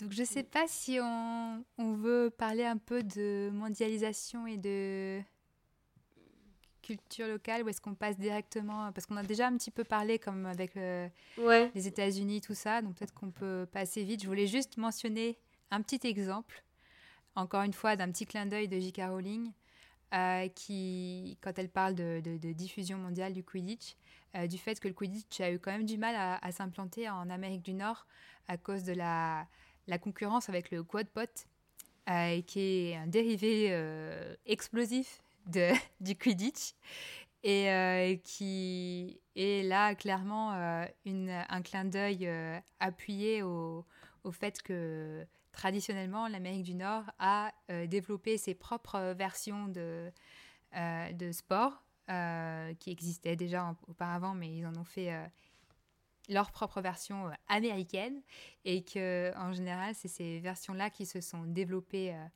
en Amérique du Nord, donc aux États-Unis et au Canada, plutôt que, plutôt que les versions apportées des, de, de, de l'Empire britannique, donc notamment bah, encore une fois, si on parle du rugby, c'est la variante football américain qui est en fait un résultat d'un mix entre le soccer euh, et le, enfin le football, ouais, le, football union, comme ils disent, et le rugby euh, football. Euh, j'ai même trouvé des exemples où en fait c'est tout simplement des, écoles américaines et canadiennes, enfin nord-américaines, qui se rencontraient et qui chacun pratiquait leur propre football. C'était au 19e siècle, donc il y avait différentes règles. Et en fait, euh, pour jouer ensemble, ils décidaient, première mi-temps, de jouer leurs règles, la règle de l'un, et deuxième mi-temps, la règle de l'autre. Et puis au bout d'un moment, ils ont créé, ils ont décidé de, faire un peu un mix euh, Et de fil en aiguille, ça a donné le football américain. Voilà. On peut jamais rien faire comme tout le monde. Et, et, et du coup, ça, dans le monde sorcier, on a le, le quad pot. C'est ça. Et dans le monde moldu, on a le quad pot. Euh, puisque euh, en 2012, certains ont essayé d'adapter le, le quad pot au monde moldu euh, et ont créé des règles pour, euh, pour pouvoir jouer en tant que moldu, mais ça a beaucoup moins pris que le Quidditch. Bizarrement. voilà. Mais, euh, mais ça existe, et donc euh, si vous voulez faire une partie de quad pot un jour, c'est possible, c'est assez simple, hein, il suffit de, de je sais plus combien de joueurs, et six de joueurs. jouer avec une bombe qui peut exploser à tout moment. Et bizarrement, tous ceux qui s'y sont essayés euh, ne sont plus là pour en parler. Donc, Alors dans, dans, dans le, dans le monde moldu, on appelle ça un minuteur. Ah, je suis obligée de dire que la Gazette ne cautionne pas la pratique. La pratique du quad pot avec une bombe On Non, vous mais- déconseille de reproduire ça chez vous. Euh, donc voilà, mais donc euh, c'est assez amusant de se dire que voilà, il y a parce que le quad pot mine de rien, les fans d'Harry Potter, n'en- enfin, sauf ceux qui ont lu le Quidditch à travers les âges, il y en a peu qui le connaissent. Ouais. Euh, mais du coup, euh, voilà, dans les dans les joueurs de Muggle Quidditch, euh, il y en a peu qui connaissent le, le quad pot également. Bon, du coup, on voulait quand même. euh, je pense que c'était important de, parler d'un dernier point euh, du Muggle Quidditch et du Quidditch et du Muggle Quidditch qui en font quand même euh, des sports euh, assez exceptionnels. C'est euh, leur euh, mixité et leur euh, inclusivité. Euh, puisque déjà, donc, si on parle du Quidditch sorcier, euh, c'est un sport qui, a priori, depuis les origines, a toujours été mixte.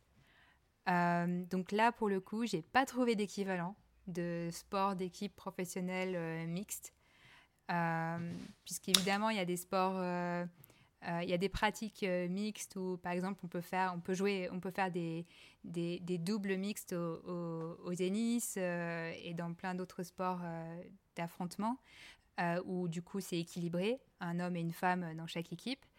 Euh, le seul, la, le- la seule discipline, hein, pour le coup individuelle, qui a toujours, enfin, ou qui en tout cas est depuis très longtemps euh, mixte et où c'est exactement les mêmes euh, compétitions, enfin, les hommes et les femmes participent aux mêmes compétitions, c'est l'équitation. Il n'y a pas de, de distinction de catégorie féminine ou masculine. Et dans les sports non olympiques, on peut citer les sports automobiles. Alors ça, c'est peu connu, mais oui, oui, les courses, les courses automobiles sont ouvertes aux femmes, même si on n'a quasiment pas.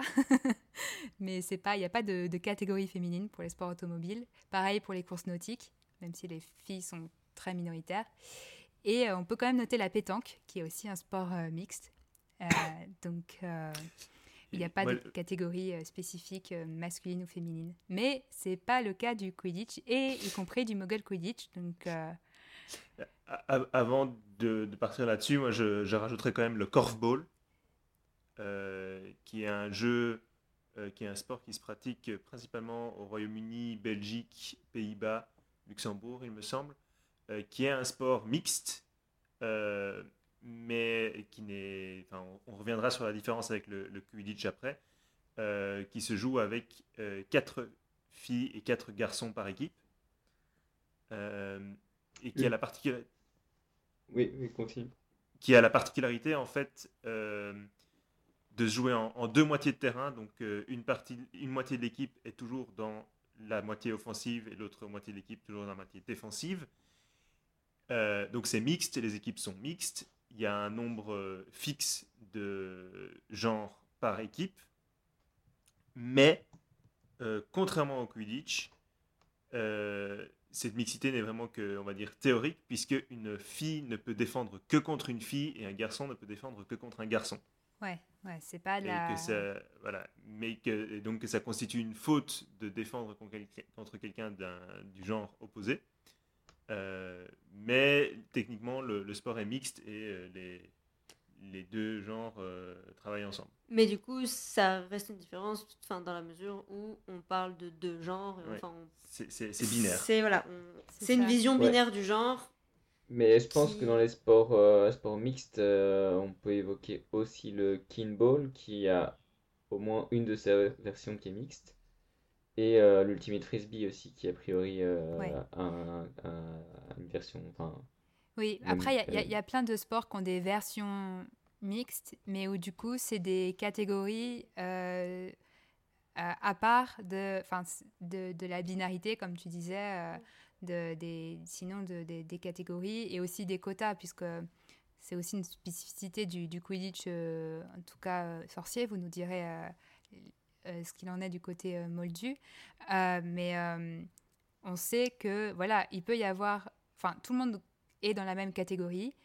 Et euh, il peut y avoir des, des équipes euh, 100% féminines. Euh, a priori, du coup, on ne voit pas pourquoi il n'y aurait pas des équipes 100% masculines euh, qui peuvent s'affronter. quoi. C'est pas...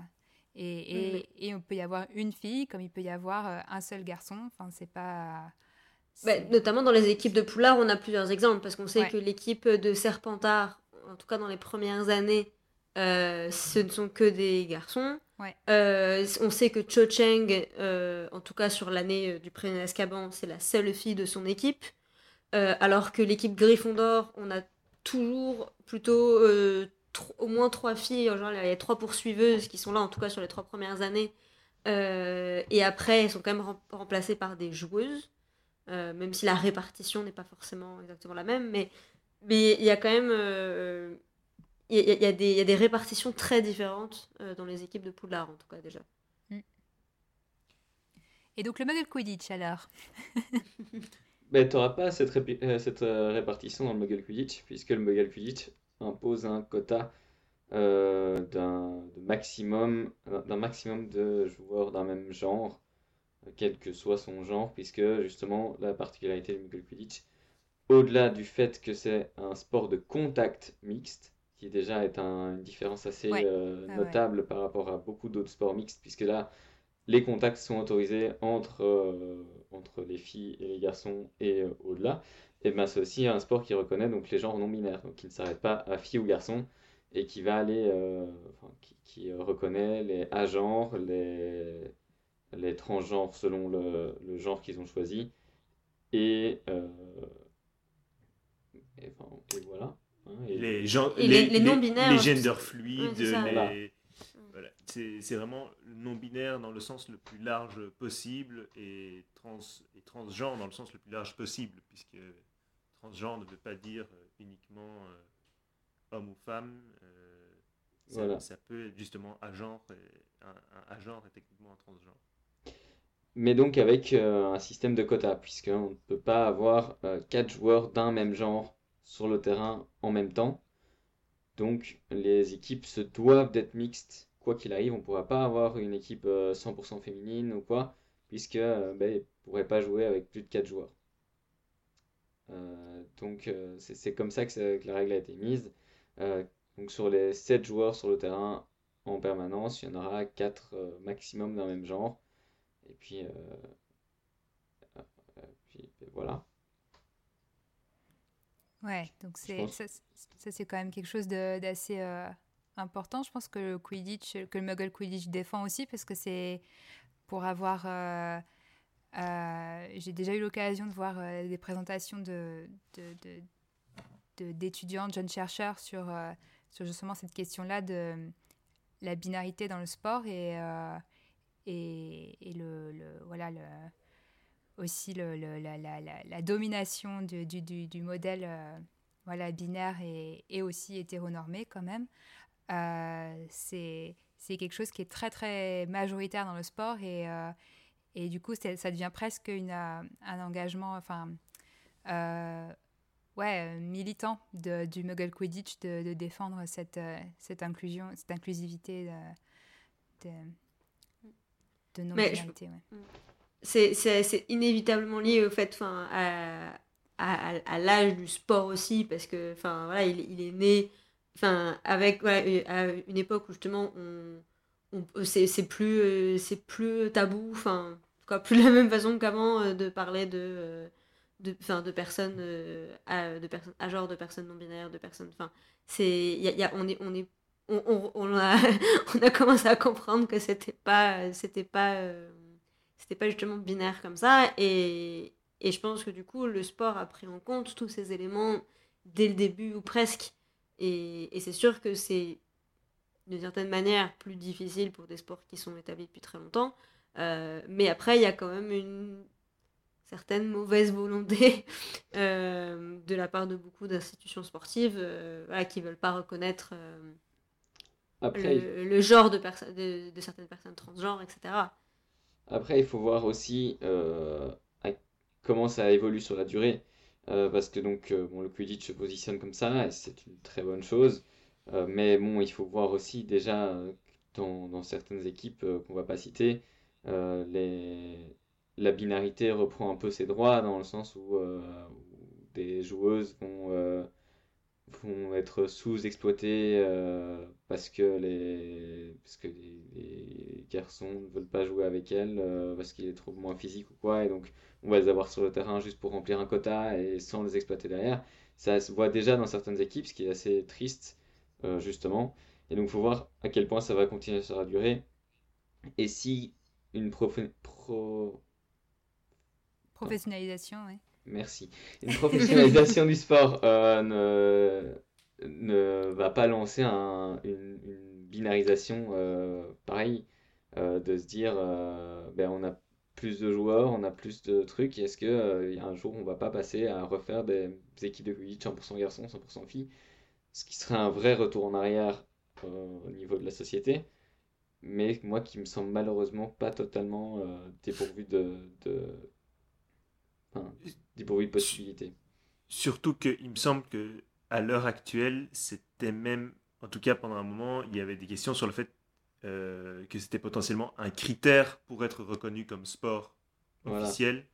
C'était qu'il était, euh, qu'il n'était pas possible de d'opérer au-delà des, des, barrières de genre habituellement appliqué dans, dans de nombreux sports, euh, que voilà, comme en matière de sport olympique et, autres, euh, ça, ça, reste très cadré sur euh, pour l'équilibre des compétitions hommes-femmes dans pas mal de, de, choses, qu'en matière d'être pour être reconnu par un gouvernement en tant que sport autorisé au niveau national, il y a des obligations qui font qu'il euh, y a potentiellement des freins institutionnels en fait à ce, à ce développement et à cette pratique.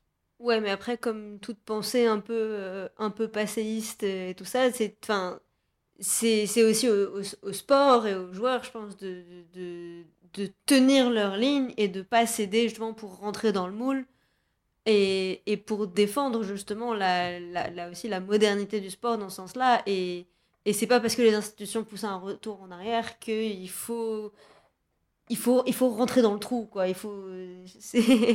oui, mais la question est est-ce que tous les joueurs vont le défendre? C'est ça. ça oui, non, bien sûr, je, je, comprends, mais je comprends bien que c'est la question, mais, mais voilà, j'ose espérer qu'il y a suffisamment de gens qui qui, qui, qui ont envie, c'est ça, de défendre cette, cet aspect du sport qui est quand même unique euh, dans, dans, le monde sportif euh, pour. Euh, voilà, pour faire en sorte que ça ouais, ça, ça disparaisse pas ou que ça ne devienne pas une, voilà, un, un, une sous-catégorie du Quidditch, quoi, où il y aurait euh, Quidditch, euh, Quidditch 100% homme, Quidditch 100% femme et euh, Quidditch mixte. Quoi.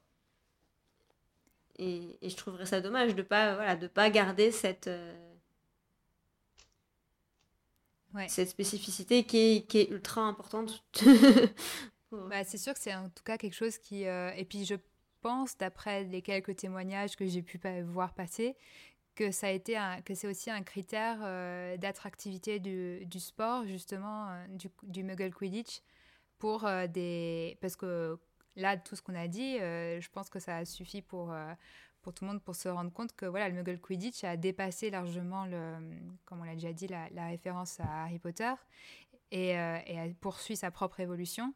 Mais du coup il y a des sportifs qui arrivent au Quidditch au Muggle Quidditch, pas forcément parce qu'ils sont des, des Potterheads. Et euh, notamment, cette euh, attractivité inclusive peut être aussi un, une raison en soi pour, pour mm. quelqu'un de non-binaire de trouver sa place dans, dans, une pratique sportive. Donc, Donc c'est comme, comme l'a été, comme l'est par exemple le roller derby, pas mal pour, pour, des, pour des filles ou des non-binaires qui, sont, qui, qui, cherchent une place dans un sport de, de contact, un sport assez, assez physique. Donc c'est c'est, je pense que c'est un, c'est une force, euh, une force attractive, mais qui en face aura euh, à affronter d'autres forces attractives économiques euh, qui sont pas négligeables, quoi. Donc, euh, mhm. parce que qui dit institution dit sous. Donc, à partir du moment où il y a, où il y a une une volonté de développement qui a besoin de support institutionnel pour se développer économiquement, malheureusement, ça va pencher aussi dans, dans, la balance. Donc, à voir si ça va, si, comment va, la balance va pencher et si ça va aboutir à une scission ou à, ou à, une, ou à un compromis. On, on, verra, quoi. Mais, euh, mais c'est très intéressant, tout ça. Mais ben, je pense que du coup, c'était une bonne conclusion. je ne sais pas si, euh, si quelqu'un a quelque chose à rajouter. Euh, sur euh, le Quidditch, le Muggle Quidditch, euh, l'histoire du Quidditch, le rugby. ben moi, je pense que c'est peut-être la bonne occasion pour quand même parler de la Coupe de France rapidement, dire qu'il y a une Coupe de France de Quidditch qui va avoir lieu le mois prochain dans l'est de la France, où tous les clubs français reconnus par la Fédération française vont s'affronter. Donc c'est toujours ben, une bonne occasion si vous êtes dans la région, c'est du côté d'Épinal, alors j'ai pas la, la, ville précise, mais c'est dans la région d'Épinal si vous êtes dans la région et que vous voulez aller voir euh, le Quidditch français en, en live, ben, c'est la bonne occasion de le faire. Euh, dans la foulée, il y a aussi la Coupe de Belgique qui se prépare. Là, j'ai pas la date. Alors juste la Coupe de France, euh, tu précises, parce que tu dis le mois prochain, mais ça sera... La, Coupe de France, ce sera les 29 février et 1er mars. Ok, donc juste après la diffusion de, de, cet épisode, normalement. Voilà, à Golbet. Euh, dans le 88. Dans le 88. Voilà. Et la Coupe de Belgique. Coupe de Belgique, je trouve pas la date. Je sais pas si elle a déjà été diffusée. En tout cas, c'est chaque année, de, plutôt dans, dans, les alentours de fin mars. Au moment, ouais, probablement, euh, on, pourra, on pourra communiquer la date avec euh, l'épisode quand il, quand il sortira en février. Mais, Et, et euh, plus encore important, c'est la Coupe d'Europe euh, L'EQC, l'European Quidditch Cup? Donc, qui est la Coupe d'Europe des clubs. Voilà. Euh, pas des... Il y a aussi une Coupe d'Europe des nations qui se déroule là une... un an sur deux? Euh, ça. Oui, un an sur deux. Là, la Coupe d'Europe des clubs euh, qui aura donc lieu à Gand, donc en Belgique, pas loin de la frontière française. assez facile d'y accéder aussi. du moins pour la division 1, puisque la Coupe d'Europe des clubs est divisée en deux divisions depuis, depuis deux, deux ans deux ans maintenant. Mm. Oui, euh, et qui aura surtout lieu le 2 mai. Voilà. À, à Gand. Le 2 mai à Gand, euh, pour, euh, pour donc c'est le top des équipes européennes qui vont s'affronter. C'est toujours l'occasion de grands grands matchs. Et dans la foulée, enfin dans la foulée, non, plus tard sur l'année, on a aussi la Coupe du Monde quand même qui a lieu cette année, qui aura lieu aux États-Unis début juillet. Euh, donc là, c'est peut-être plus difficile d'aller y faire un tour pour voir, euh, juste pour faire l'aller-retour pour aller voir l'événement. Euh, mais ce sera évidemment rediffusé sur, sur YouTube en direct et nous, on en parlera très certainement. Et ce sera bah, l'occasion de grandes rencontres aussi, où quand même les équipes nationales, du coup, là, s'affronteront avec les États-Unis, qui sont champions du monde en titre et donc qui seront sur leur terre pour la Coupe du Monde, qui compte bien avoir un double titre. Euh, mais les équipes européennes qui sont loin d'être en reste, puisque euh, la Belgique était deuxième l'année passée, la France était sixième un peu en dessous, mais euh, être quand même une, des équipes en forme dans le niveau européen. L'Australie aura sans doute envie de récupérer. L'Australie qui était championne il y a, deux, il y a 4 ans, voilà. et la Turquie qui est une équipe actuellement euh, montante euh, à vitesse grand grand V qui se développe très très fort, notamment on fait un petit point en retour grâce aux universités, là dans ce cas-là, puisque le système universitaire turc euh, met plus en avant le sport et donc c'est les universités turques qui ont beaucoup de beaucoup d'équipes et qui qui développent beaucoup le Quidditch là-bas. Et donc donc voilà, la Coupe du monde aux États-Unis cet été va être très très intéressante à suivre. Bon bah voilà, c'était c'était le, point euh, actualité euh, sportive euh, d'Aspic. Je pense que nos auditeurs ne, s'attendaient pas à, ça, mais mais je suis vraiment très très contente qu'on ait fait ait fait cet épisode et, euh, n'hésitez pas, hum, chères auditrices et auditeurs, à nous dire ce que vous ce que ce que vous pensez euh, de ce genre de de, de, de sujets euh, peut-être plus plus originaux que euh, nos analyses littéraires qui sont tout aussi passionnantes et on va vite y revenir, ne vous inquiétez pas, euh, pour, les, pour, les, les, pour ceux qui sont restés, euh, qui n'ont pas osé sortir de la bibliothèque. Mais euh, vous inquiétez pas, on arrive avec, avec plein de livres pour le prochain épisode normalement. Euh, donc euh, juste là, si vous voulez euh, vous renseigner sur le Quidditch en France, vous avez le site de la fédération de Quidditch français, donc quidditch.fr, qui recense toutes les, équipes existantes. Donc vous pouvez peut-être trouver une équipe près de chez vous. Voilà, et bah du coup, merci beaucoup à, à Pantalémon et à Gizmo d'avoir été nos invités sur cet épisode. Nos on consultants, que- nos consultants en Ouais. Euh, on espère que ça vous a plu, on espère que, que vous avez appris des choses avec cet épisode. Euh, vous pouvez contacter euh, l'équipe Aspic sur la page Facebook l'Académie des Sorciers, sur Twitter aspic underscore GDS, par mail rédaction at gazette-du-sorcier.com. Vous pouvez retrouver les épisodes sur iTunes, SoundCloud sous le nom Les podcasts de la Gazette. Euh, et on est aussi sur la plupart des applications de podcast. Et vous avez les épisodes également sur euh, YouTube en différé. Voilà, donc on remercie euh, Caligula qui a composé le générique d'après les thèmes de John Williams et Patrick Doyle, et Salem qui s'occupe de tout ce qui est euh, technique et graphisme. Donc à très bientôt pour le prochain épisode de l'Académie des sorciers. Et chers auditeurs, n'oublie pas, Passe d'abord. d'abord.